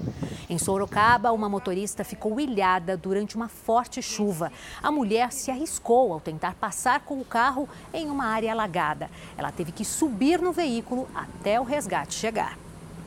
E uma tromba d'água foi registrada no litoral do Rio Grande do Sul essa semana. O fenômeno se formou em cima de uma lagoa sob nuvens carregadas, mas só impressionou, não causou nenhum dano exatamente ali. De acordo com especialistas, a tromba d'água se forma a partir de grandes nuvens de tempestade.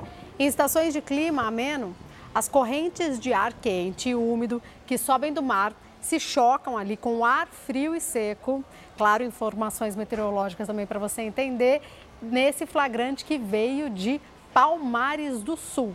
Pelo vídeo parece até bonito, um fenômeno bonito de assistir, mas deve dar um medo, né? Deve ser assustador pegar uma tromba assim por perto, né? Agora, a gente mostrou a Mônica Simões com os cavalos no Parque da Água Branca, em São Paulo. E ela encontrou um café da manhã para lá de completo por lá. Por isso a gente volta com ela. Mônica, o editor pediu para você mostrar o que tem de gostoso por aí, mas eu vou além, viu? Se tem algo bastante gostoso, traz para gente, viu? Porque a gente vai aqui até o meio-dia.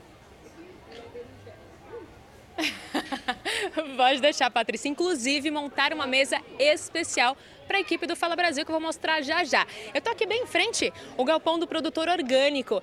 E por aqui, Patrícia, a fila para o café da manhã está enorme. As famílias vêm até aqui, começam o dia de forma saudável nesse sábado, um pouquinho mais frio. Depois seguem com as famílias para passear aqui no parque. Como a gente já mostrou, tem muita coisa para fazer aqui na Zona Oeste de São Paulo. Alguns se exercitam e seguem a vida, seguem o sábado. A nossa mesa de café da manhã está aqui. Olha só, Patrícia, dá só uma olhada. Que capricho, olha quanta coisa. Tem croissant, tem granola, tem ali cuca, bolo de cenoura, tem um ovinho, tem chá. Os sucos são de dar água na boca. Olha só, aqui morango com banana, morango, uva, os pães diversificados e as geleias. Olha só que delícia. Essa aqui é com agrião, tem também aqui, Patrícia, olha só, essa aqui é de berinjela, eu adoro. E tem o docinho de leite, que, claro, hoje é sábado, hoje posso. E eu que não sou boba nem nada, Claro que eu vou experimentar, mas quem está em casa e está salivando com esse café da manhã que a gente mostra ao vivo, pode comprar esse café que custa entre 48 e 93 reais. Dá, este aqui que eu estou mostrando dá para duas pessoas, fácil até três. E dá para levar para todo mundo aí da equipe do Fala Brasil. Eu vou experimentar, eu vou no queijinho branco, que eu adoro, no doce de leite. Vocês seguem com a notícia, eu sigo com o café. Voltamos ao estúdio do Fala Brasil. A gente segue com água na boca e promessa é dívida, tá? A gente tá te esperando aqui para nos alimentar. E o mais legal é trazer também, como a gente trouxe a Mônica, ela tá num parque que é em pleno centro de São Paulo e reproduz um pouco do que seria uma mini fazenda. Ela mostrou o cavalo, mostrou o café da manhã, mostrou que o tempo tá bom para sentar lá e tomar um cafezão da manhã bem típico paulistano, né? O pãozinho, o croissantzinho, se deu bem. A polícia investiga a morte de um jovem que foi empurrado de um ônibus em movimento no Rio de Janeiro. Segundo testemunhas, houve uma briga e a vítima foi jogada para fora do veículo. É, e os passageiros reclamam do transporte precário e cada vez mais perigoso na cidade. Inclusive, nossa equipe flagrou vários ônibus andando ali com as portas abertas e, inclusive, também penduradas. Cenas que se repetem. Todo dia tem porta aberta. Mas eles alegam que é por causa do calor, né? São vários os flagrantes de BRTs circulando com as portas abertas e pessoas penduradas quase do lado de fora do coletivo. Um homem morreu ao cair do BRT em movimento perto de uma estação na zona oeste do Rio de Janeiro. De acordo com testemunhas, houve uma briga dentro do articulado e a vítima foi empurrada para fora do ônibus. A Delegacia de Homicídios da capital vai investigar o caso. Além de ouvir o motorista, os agentes vão pegar as imagens de câmeras de segurança do ônibus e da estação para esclarecer a dinâmica do acidente e tentar identificar quem são as pessoas que teriam empurrado a vítima. Os passageiros reclamam do transporte precário e cada vez mais perigoso. Já viu gente caindo? Como é que Já vi demais, cara. Demais. Isso aí sempre anda lotado. Não adianta, até passa dias e mais dias, a mesma coisa, e não melhora nada. Culpa só do governante, não. O povo também destrói. Só fica mais caro, mas não melhora nada, né? Todo mundo tem que contribuir.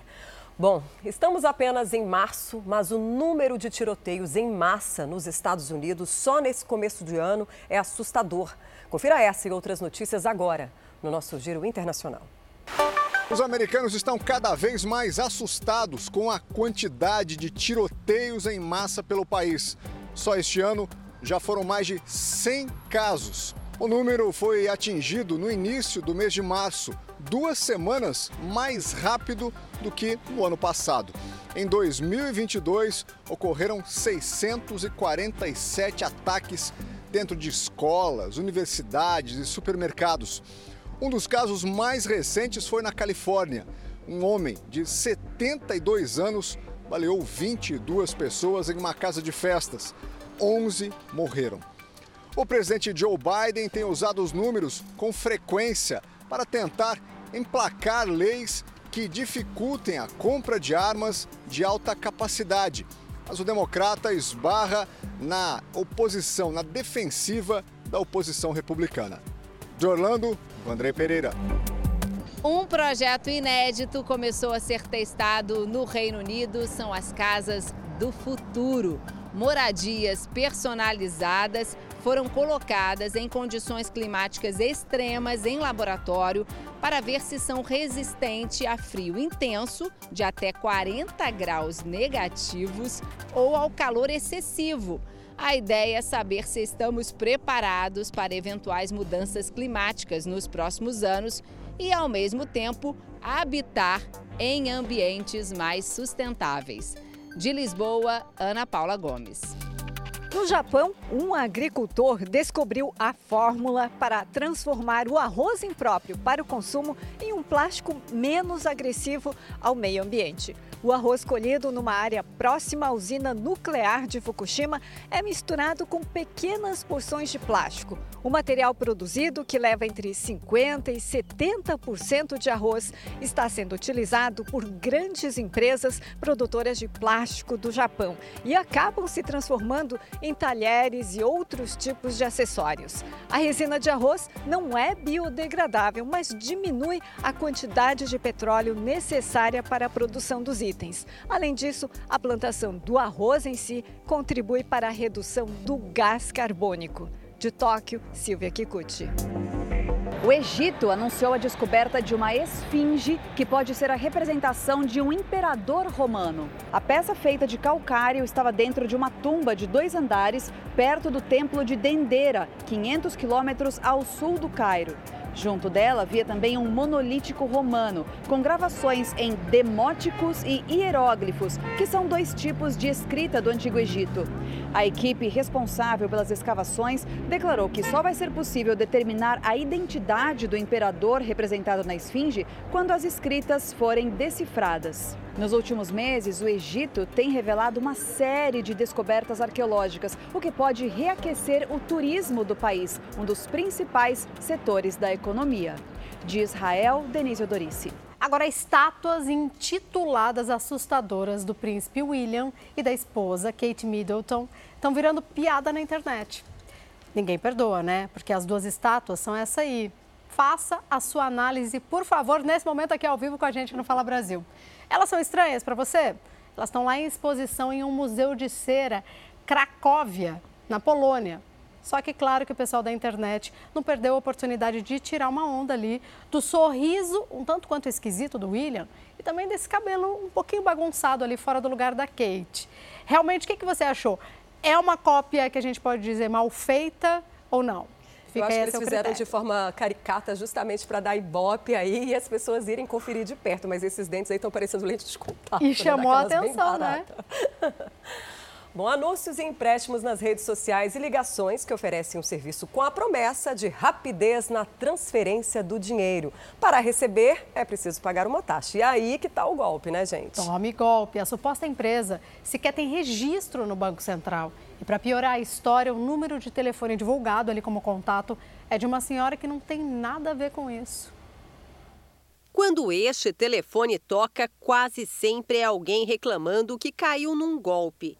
Esta mulher, que não quer ser identificada, também já recebeu mais de 50 mensagens de pessoas inconformadas querendo de volta o dinheiro perdido. Eu me sinto invadida.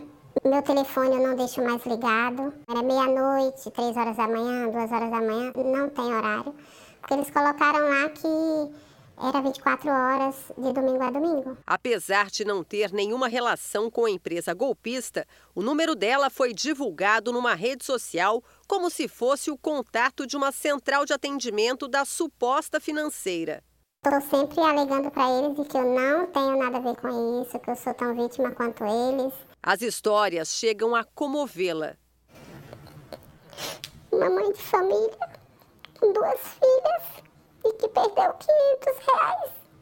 Isso me deixou profundamente triste. As vítimas denunciam duas páginas nas redes sociais. A suposta empresa sequer possui registro no Banco Central. Os golpistas fazem ligações oferecendo empréstimos a partir do pagamento de uma taxa.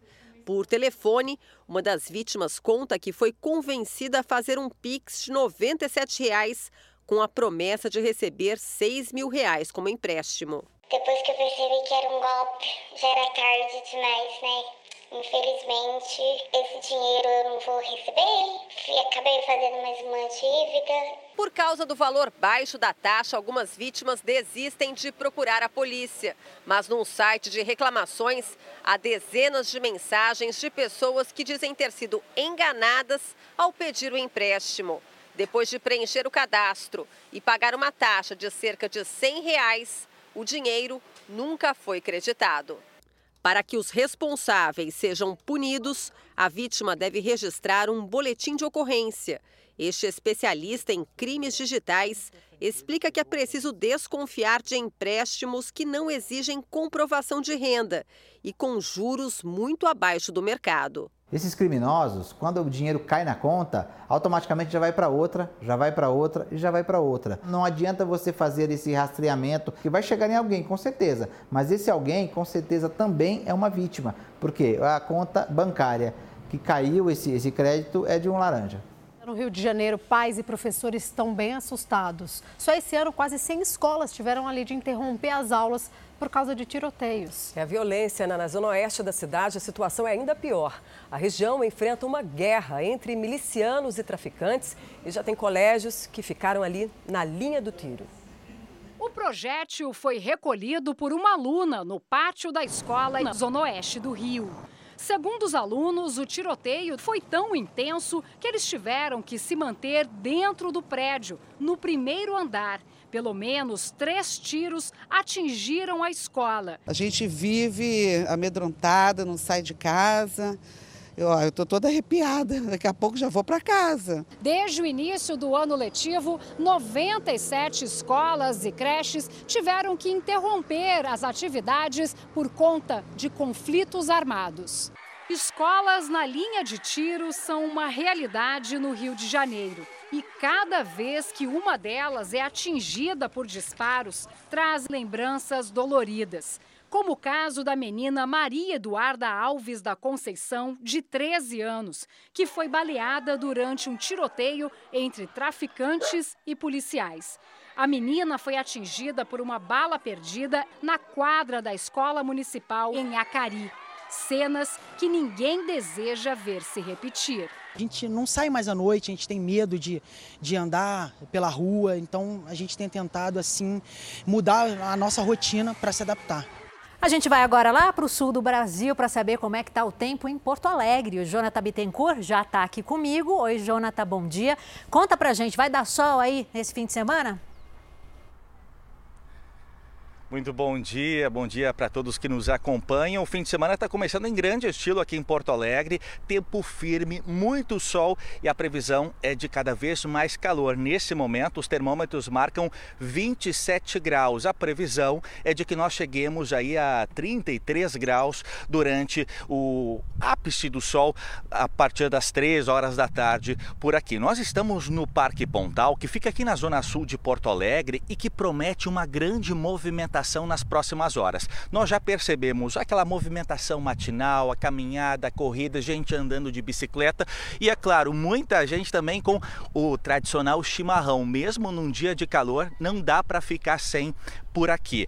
A previsão para este domingo também é de sol e nuvens na capital gaúcha, com mínima de 22, máxima de 32 graus. Na fronteira oeste do estado, temos um alerta de onda de calor que foi emitido pelo Instituto Nacional de Meteorologia. Por isso, por lá, para Uruguaiana, por exemplo, que fica na fronteira com a Argentina, a previsão é de 39 e 40 graus para a data de hoje e deve permanecer nesse patamar nos próximos dias. Enquanto isso, aqui em Porto Alegre, região metropolitana, metropolitana, a gente deve oscilar entre os 30 e 31 graus, e é claro, repetindo, com o tradicional chimarrão na mão, viu? Voltamos ao estúdio do Fala Brasil. Chimarrão não pode faltar, né, Jonathan? E tem jeito melhor de começar o sábado do que um tempo lindo desse, com essa paisagem? Obrigada, viu, Jonathan, pelas suas informações. Bom trabalho. Agora a gente vai até Belém com a Daniele Monteiro saber como fica o tempo na capital paraense. Oi, Daniele, conta pra gente. Bom dia. Oi, Ana Paula, muito bom dia a você e a todos que nos assistem. Olha, Belém amanheceu parcialmente nublada, o sol está querendo vir mais, as nuvens escuras estão é, atrapalhando aquele calorão típico da minha cidade. Nesse momento, a temperatura é de 29 graus, sensação térmica é bem maior, a máxima prevista para hoje é de 32 graus. À tarde e à noite deve chover bastante, porque nós estamos no chamado é, inverno amazônico. Chuvas, inclusive com trovoadas e rajadas de vento, segundo a meteorologia. E amanhã já deve começar a chover desde as primeiras horas do dia. A mínima deve ser de 27 graus e a máxima deve chegar a 34 graus. E quando faz friozinho aqui em Belém, a gente toma, sabe o que? Um tacacá. Vocês já tomaram? Conhecem? Joga aí no Google para você ver a delícia que é e quando vir a Belém, peçam tacacá. Em qualquer momento do dia é uma boa pedida, mas de manhã, hum, é o meu prato favorito. Eu volto com você aí no estúdio.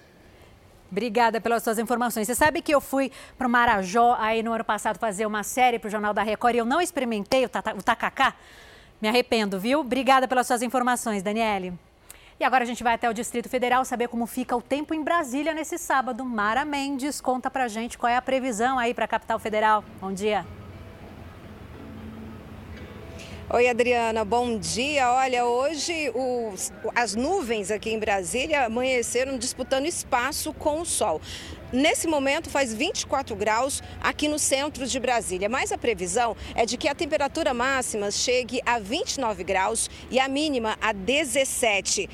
E durante o dia vai ser sol com nuvens e vai ter, de acordo com a previsão meteorológica, uma chuva rápida durante agora à tarde e também à noite. A previsão do tempo para domingo permanece a mesma em relação à questão das temperaturas. Temperatura máxima amanhã pode chegar a 29 graus, mas a notícia para quem mora aqui em Brasília é que vai ter chuva mais amanhã durante o dia, pancadas de chuva tanto durante a manhã, tarde e à noite. Então, é bom aproveitar o dia de hoje, viu? Voltamos ao estúdio do Fala Brasil.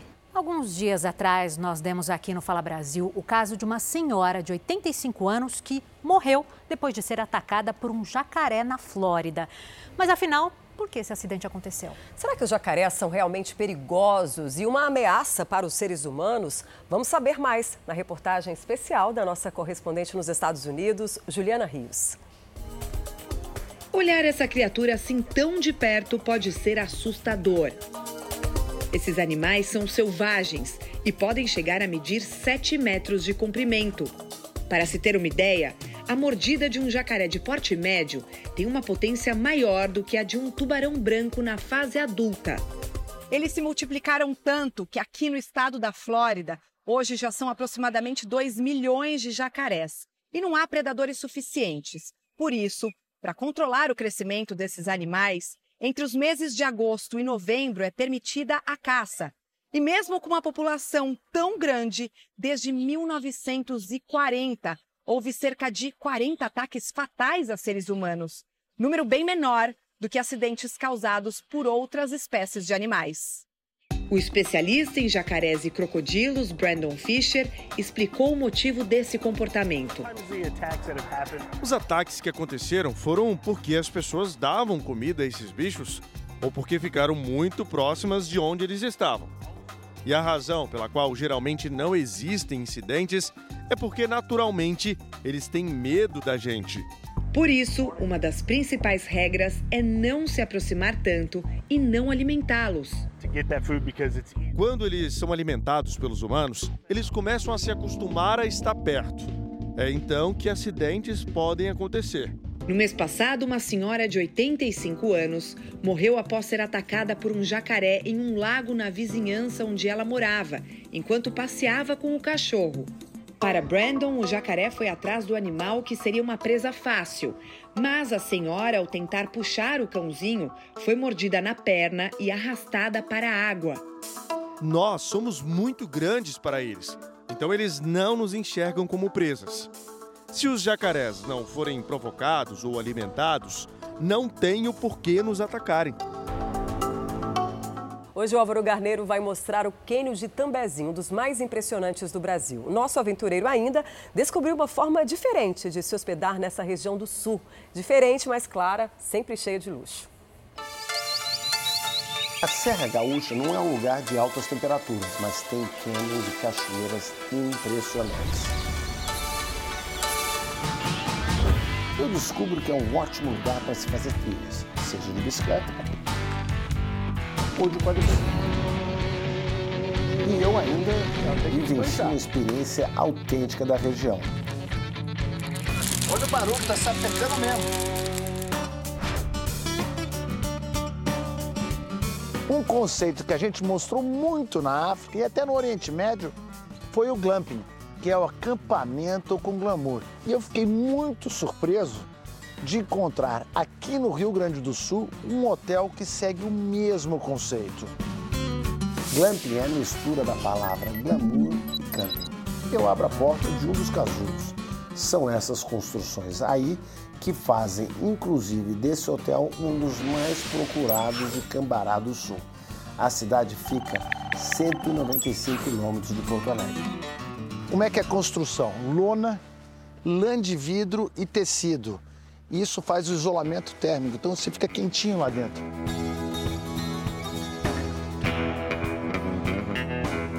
Aí, você vê que ele é, o formato é arredondado. As diárias custam em média de R$ 3.400 o casal. O que eles têm aqui? Uma hidromassagem e a água vem do rio e é aquecida. Isso é que eu chamo de camping de luxo. O Rio Grande do Sul tem um complexo de canyons que é um dos mais bonitos do Brasil. Bora conhecer o canyon mais famoso daqui? É, só que para isso eu vou ter que pedalar. Essa trilha que nós vamos fazer é uma trilha de 3,5 km, você pode fazer a pé. Chama Trilha do Cotovelo.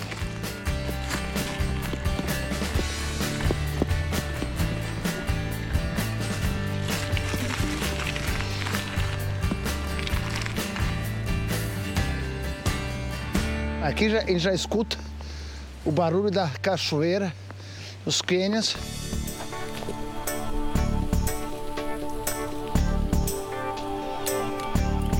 Em meia hora, a gente chega ao cânion do Itaim Bezinho. Esse cânion aqui, de baixo para cima, ele chega a 720 metros de altura. Quanto mais branco, mais vertical a pedra. E lá embaixo, ele é composto de mata atlântica, que ele vai percorrendo o rio. O rio que passa ali embaixo é formado pelas águas de algumas cachoeiras que se escondem aqui no meio dos paredões. O cânion de Itaimbezinho tem ao todo 5 km e 800 metros de extensão. Por todo esse tamanho e também por conta dos seus altíssimos paredões, ele recebeu o apelido de Grand Canyon brasileiro. Olha lá, hein? É uma alusão ao primo famoso que fica nos Estados Unidos. Para ver essas cachoeiras de frente, eu vou até o Mirante. Essa cachoeira véu de noiva que está vendo, a parte de cima ela está caindo rápida. A de baixo parece estar em câmera lenta, que é o, onde ela começa a se espalhar. Que beleza! Para fechar um dia tão agitado no Rio Grande do Sul, por que não um churrasco? O que, que é isso aqui? Essa é uma receita tradicional incrível. Isso é uma moranga cabotiá. Ela é cozida com açúcar. Isso é famosíssimo. Isso, isso a gente traz lá do tempo do vô, da avó, com o pai. É uma moranga é doce, que se come junto com o salgado. Moranga cabotiã. Também é conhecido como abóbora japonesa e vai muito bem com a carne. Moranga. Hum. Demais? Nossa! Parece um, um purê, um doce. Ela completamente desaba na sua boca. Ah, uma costelinha também vai bem, né? Não pode faltar. Ei, ei, ei. Olha! Ei, ei. Olha aí. Olha aí. Para não ter dúvida, ó. Aí tá difícil, hein? Olha aí. É assim que come um bom churrasco, com a mão mesmo, né? Ah, com a mão mesmo, e desmanchando aí, ó. Nó! Eu vou mostrar pra vocês, ó. Olha que delícia.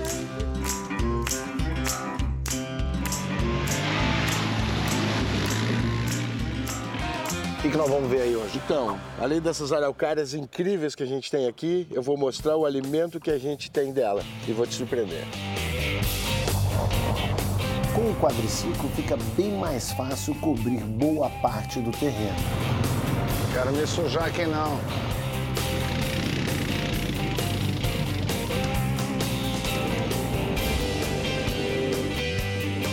No alto de um dos montes, a gente chega no ponto final da jornada. É exatamente aqui que o Marcelo vai me ensinar um outro costume bem tradicional da região. O que, que nós vamos fazer aqui? Que você falou que vai ter uma, como é que chama? Sapecada? Uma sapecada de pinhão. Sapecada de pinhão. Olha que Da lindo. própria. Da própria? Olha que coisa mais linda. Essa é uma herança dos tropeiros. São aquelas pessoas lá do século 17 e 18 que levavam gado por vários estados brasileiros com bens e alimentos. Exatamente por isso tiveram uma grande importância na economia na época. Primeiro a gente vai colher, essas são as grinfas, né, que a gente chama aqui, que são o quê? São as folhas secas da araucária. E a gente vai empilhar elas aqui no chão. Tem que ter que pegar cuidado, não tem? Isso, tem bastante espinho. Ó, tem por todos os lados aqui? Tem. Aqui é cheio, né? Isso pega fogo rápido? Pega muito rápido. Au! O que a gente busca, tá lá, ó. Meu, tá cheio de coisa aqui. Tá lá o quê? Aqui, ó, a pinha. Esse é o fruto. É só jogar pra cima e vai? Vai jogar, pai. Vamos, ela tem que desmanchar. Olha, Olha que aí. incrível isso. Olha aí, ó.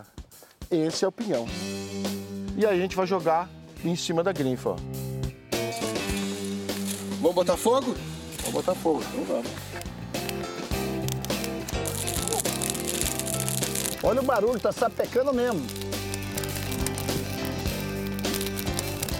Olha Subiu. só, Ah. agora a gente espalha. Olha eles torradinho aí, ó. Olha aí, ó. Uma baita refeição. Ó. Você escutou? Crocante. Hum. Esse pinhão aqui é uma tremenda fonte de proteína.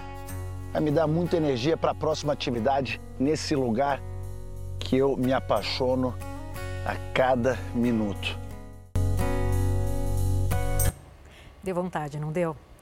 As artes de um dos mais polêmicos artistas do mundo chegaram ao Brasil. Uma exposição traz para São Paulo Banksy. A exposição reúne mais de 150 obras. Banksy é o pseudônimo de um artista britânico que até hoje mantém a identidade escondida, o que amplia ainda mais o mistério e o suspense em torno dele. Banksy ficou conhecido por ser provocador, irônico e polêmico. Ele utiliza a arte para fazer críticas à sociedade. Os trabalhos podem ser encontrados em ruas, muros e pontes de cidades em várias partes do mundo. E depois do sucesso na Europa, Austrália e Estados Unidos, a exposição sobre a arte de Banksy está no Shopping Eldorado até o dia 30 de abril. Os ingressos podem ser comprados na porta da exposição.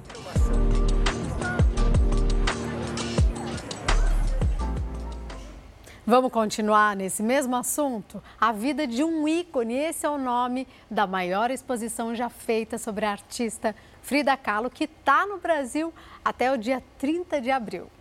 Uma exposição inovadora, com fotografias, pinturas e muita tecnologia também. Quem for à mostra Frida Kahlo, a vida de um ícone, vai ver os detalhes da vida da artista mexicana que marcou história no mundo. Cada espaço ali revela um momento da Frida. O visitante pode interagir até com as obras e, durante uma hora e meia, se sentir na companhia da pintora. A exposição está no Shopping Eldorado, em São Paulo, e tem ingressos a partir de 45 reais. Se você tem o sonho de estudar fora, conhecer uma nova cultura, eu tenho uma boa notícia. Acontece hoje em São Paulo a maior feira da América Latina de intercâmbio. A repórter Mônica Simões está por lá e traz os detalhes para a gente. Eu acho essas feiras tão legais, Mônica. Tanta gente junta, cheia de planos, de sonhos. Conta para a gente como é que funciona a feira, como é que está por aí. Exatamente, Adriana. Muitos sonhos começam em feiras como essa aqui. Tá vazio ainda porque a partir das duas horas da tarde os estudantes podem vir aqui para frequentar, para olhar cada estande, perceber aí qual país gostaria de estudar. Esse ano o foco é na graduação e na pós-graduação. Eu tô aqui, ó, o meu fundo, Portugal, esse país. Por que, que a gente está mostrando aqui o stand de Portugal? Porque Portugal tem um diferencial. É o único país que aceita os resultados das provas do Enem. Então, se o estudante se deu bem, as notas foram boas, ele pode simplesmente chegar aqui no balcão, conversar, escolher a universidade Aqui a gente tem uma politécnica, escolheu a universidade, traz aqui a nota do Enem, pode fechar na hora, não precisa fazer nenhuma prova. Agora, o ranking dos países mais procurados. Estados Unidos em primeiro lugar, Canadá e seguindo, claro, de Portugal. Então, quem se interessa, quem quer ir seguindo o sonho de estudar fora, de estudar no exterior, pode vir até aqui. Fica no Shopping Frencaneca e funciona das duas e meia da tarde até às seis e meia, hoje, sábado e amanhã, domingo. Ó, todo mundo montando aqui a feira, preparando tudo. São muitos países, são 200 instituições de ensino. Voltamos ao estúdio do Fala Brasil. Muito legal, Mônica. Imperdível. Shopping Frei Caneca fica na região central. Então, quem quiser, dá um pulinho lá. O acidente de trânsito envolvendo o ator Lima Duarte, de 92 anos, levantou um alerta e também uma discussão. É possível continuar dirigindo com essa idade? Olha, a lei não traz nenhuma restrição desde que certas regras sejam seguidas. Mas nas ruas o assunto divide opiniões. O acidente envolvendo o ator Lima Duarte, de 92 anos, e uma motociclista continua repercutindo. A vítima, Simone Regina, há dias está com os ossos da bacia e do fêmur quebrados em cinco lugares diferentes. O acidente aconteceu nesta avenida da Zona Oeste de São Paulo. Segundo testemunhas, a culpa teria sido da própria motociclista, que tentou ultrapassar o carro do ator e acabou causando o acidente. A assessoria de Lima Duarte divulgou uma nota em que lamenta o ocorrido e que está à disposição para ajudar nas apurações e a prestar esclarecimentos sobre o caso. O acidente levantou uma discussão, não porque envolve um ator famoso, mas sim pela idade de Lima Duarte. Aos 92 anos, ele ainda dirige. Será que idosos podem guiar veículos com segurança? Tem um vizinho meu que ele tinha essa idade e era perigoso. Ele era perigoso no volante? Perigoso no volante. Reflexo zero. Zero. Na minha opinião, idade não, determina nada. Se está bem, se está lúcido, se está com os reflexos em dia, pode dirigir normal. Eu acho normal, mas tem que ver a legislação, né? Não sei como é a legislação, mas não vejo problema nenhum. Idoso dirigir não é proibido, mas as regras mudam conforme a idade avança.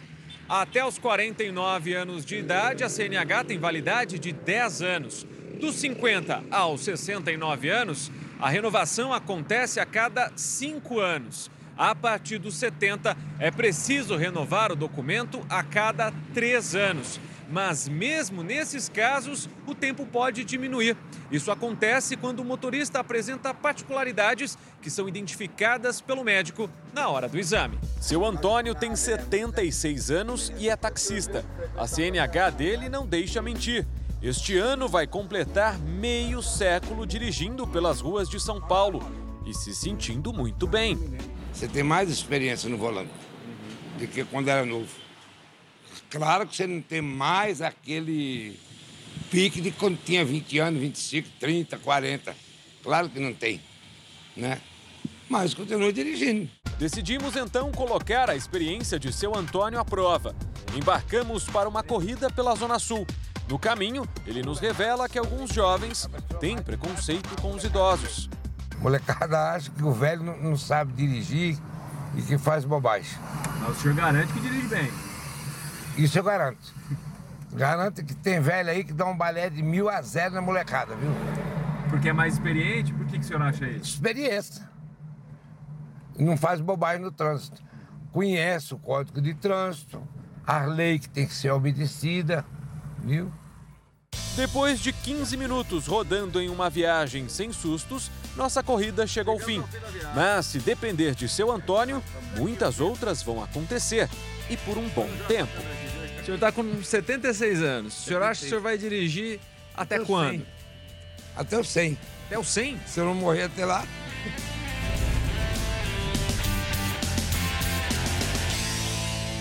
Dados divulgados pelo Instituto de Pesquisas Espaciais, o INPE, mostram que o desmatamento na Amazônia bateu um novo recorde em fevereiro, o segundo mês do governo Lula. A comparação é com fevereiro do ano passado. A alta foi de 61%. No Cerrado, ela foi ainda maior, 98%. Se somarmos a Amazônia ao Cerrado, 880 quilômetros quadrados foram desmatados. uma área equivalente à metade da cidade de São Paulo. O síndico de um condomínio de Brasília, no Distrito Federal, adorava exibir nas redes sociais fotos de viagens a lugares badalados, dentro e fora do país. O problema é que ele usava o dinheiro das taxas de condomínio para bancar os passeios e as extravagâncias. Em apenas dois anos, ele causou um rombo de 170 mil reais. Um homem que ostenta nas redes sociais ao lado da esposa em lugares caros dentro e também fora do Brasil. O homem foi síndico deste prédio durante dois anos e está sendo acusado pelos moradores de desviar mais de 100 mil reais da conta do condomínio e também por não pagar as empresas que prestavam serviço no local. O escritório de contabilidade entrou em contato com um dos membros do Conselho Fiscal no final do mês de janeiro passando que estava pedindo as notas fiscais para prestações de conta do mês de setembro, outubro e novembro, e que o síndico vinha só postergando, arrumando desculpa. Nos sentamos, eu, um membro do Conselho Fiscal, e o Anderson, que hoje é o atual síndico, e descobrimos a fraude na conta do condomínio. Vários PIX é, para casa de apostas, para conta pessoal, para conta pessoa jurídica. E um belo dia a gente se deparou com a saída dele do condomínio. Né? Ele mudou, ninguém sabia que ele estava mudando. 170 mil é muito dinheiro dinheiro, né? E ele falou para a gente que não tinha esse dinheiro, que para pegar uma recuperação rápida, ele investiu em criptomoedas e perdeu todo o dinheiro do condomínio. O Leandro mora no prédio há dois anos e conhecia muito bem o ex-síndico. Segundo o morador, ninguém desconfiava do homem porque ele passava confiança. Ele era sempre solícito, sempre prestativo e a gente acreditava na boa palavra dele, na boa fé. Os moradores do condomínio abriram dois processos contra o ex-síndico. E um estudo inédito feito em 11 países, entre eles também aqui o Brasil, revelou uma condição preocupante dos juízes na América Latina. Aqui no nosso país, um em cada três magistrados afirmou que toma medicamentos para controle de estresse e ansiedade. Olha, o Brasil tem um dos piores índices da região quando se trata de ameaças a juízes. 2011. A juíza Patrícia Cioli é executada na frente da casa dela em Niterói, no Rio de Janeiro. Foram 21 tiros. No mesmo dia, ela havia assinado o pedido de prisão de dois policiais militares que a seguiram e mataram poucas horas depois. 2016. A juíza Tatiane Moreira Lima é feita refém dentro do fórum na zona oeste de São Paulo. O homem que seria julgado por uma acusação de violência doméstica jogou líquido na magistrada e ameaçou atear fogo nela com um isqueiro na mão. 2022. O carro do juiz Renato Borelli é atacado com fezes de animais, ovos e terra em Brasília. O juiz federal havia mandado prender o ex-ministro da Educação, Milton Ribeiro.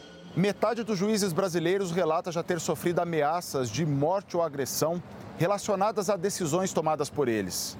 Em 11 países da América Latina, o Brasil só perde para a Bolívia, onde 65% dos magistrados já sofreram ameaças. Os dados fazem parte de um estudo inédito que colheu informações a respeito da saúde mental desses profissionais. Aqui, um em cada três juízes toma ou já tomou remédios para o controle do estresse e da ansiedade. O levantamento feito pela Associação dos Magistrados Brasileiros e outras instituições de justiça de países vizinhos mostra que 51% dos juízes daqui já fizeram tratamento médico psiquiátrico ou psicológico para lidar com problemas de saúde mental depois do começo da atuação como juízes. E 55% acreditam que a saúde piorou após o ingresso na carreira. Odilon de Oliveira já foi considerado o juiz mais ameaçado do Brasil, o alvo número um de criminosos. Em suas decisões no âmbito federal, fez o tráfico de drogas perder cerca de 2 bilhões de reais em bens e dinheiro. Odilon foi o responsável pela prisão de líderes do narcotráfico, como Fernandinho Beiramar e Juan Carlos Abadia. Enfrentou o crime mas sofreu as consequências das ameaças. Em 1998, 95, 96, 97, 98, eu recebi as primeiras ameaças e foram descobertos planos de morte. Eu tive uma depressão. Aí eu tive que fazer tratamento. Depois eu fiquei três anos fazendo terapia. Além das ameaças, o volume de trabalho também é apontado como uma das causas desse esgotamento emocional. Todas as estatísticas mostram que os juízes brasileiros costumam ter muito mais processos do que outros juízes de outros países. E cada processo a gente sabe que tem várias vidas ali. Então a gente resolve problema de família, com quem que fica uma criança ou não, problema de traficante internacional. O relatório também mostra que 77% dos juízes brasileiros afirmam que o nível de estresse aumentou muito em relação ao passado. E a internet pode ter um peso significativo nessa piora. A pessoa fica insatisfeita é, com uma decisão judicial, ela passa a agredir o magistrado em rede social, e manda recados e xingamentos.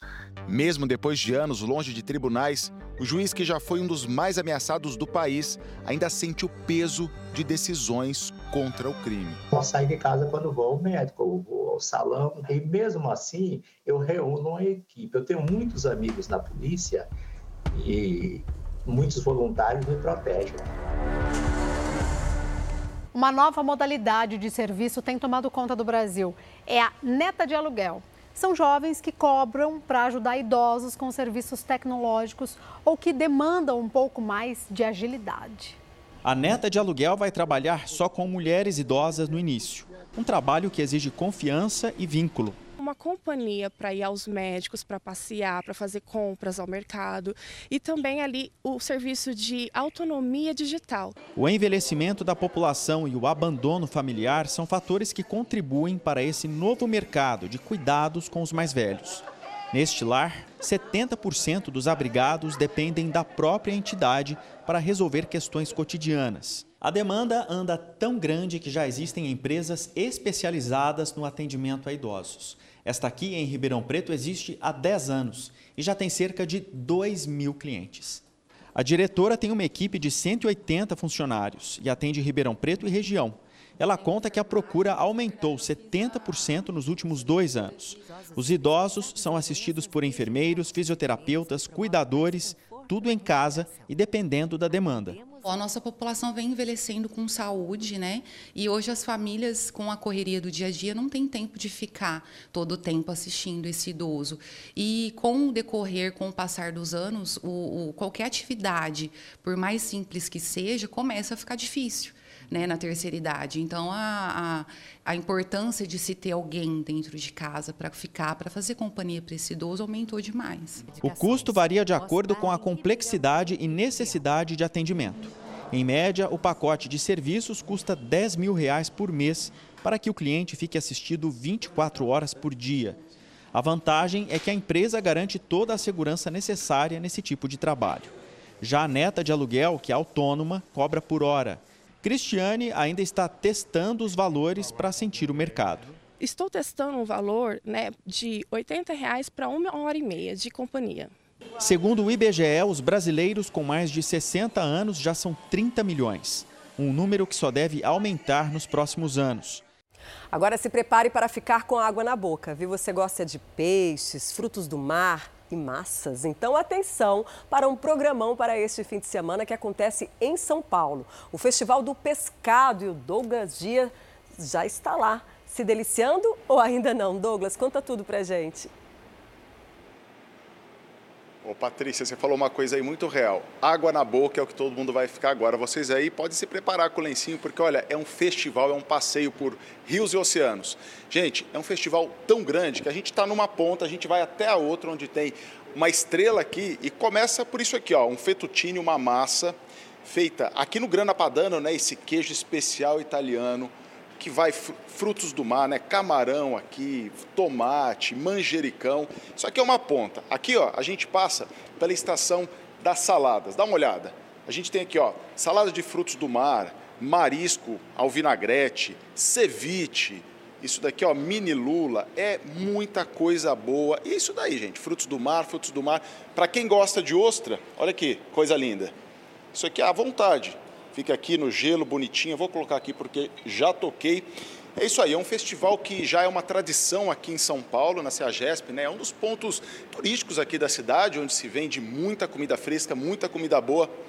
Olha isso aqui, camarão no espeto, na brasa. Isso daqui, gente, eu não sei nem. Isso aqui não precisa de descrição, né?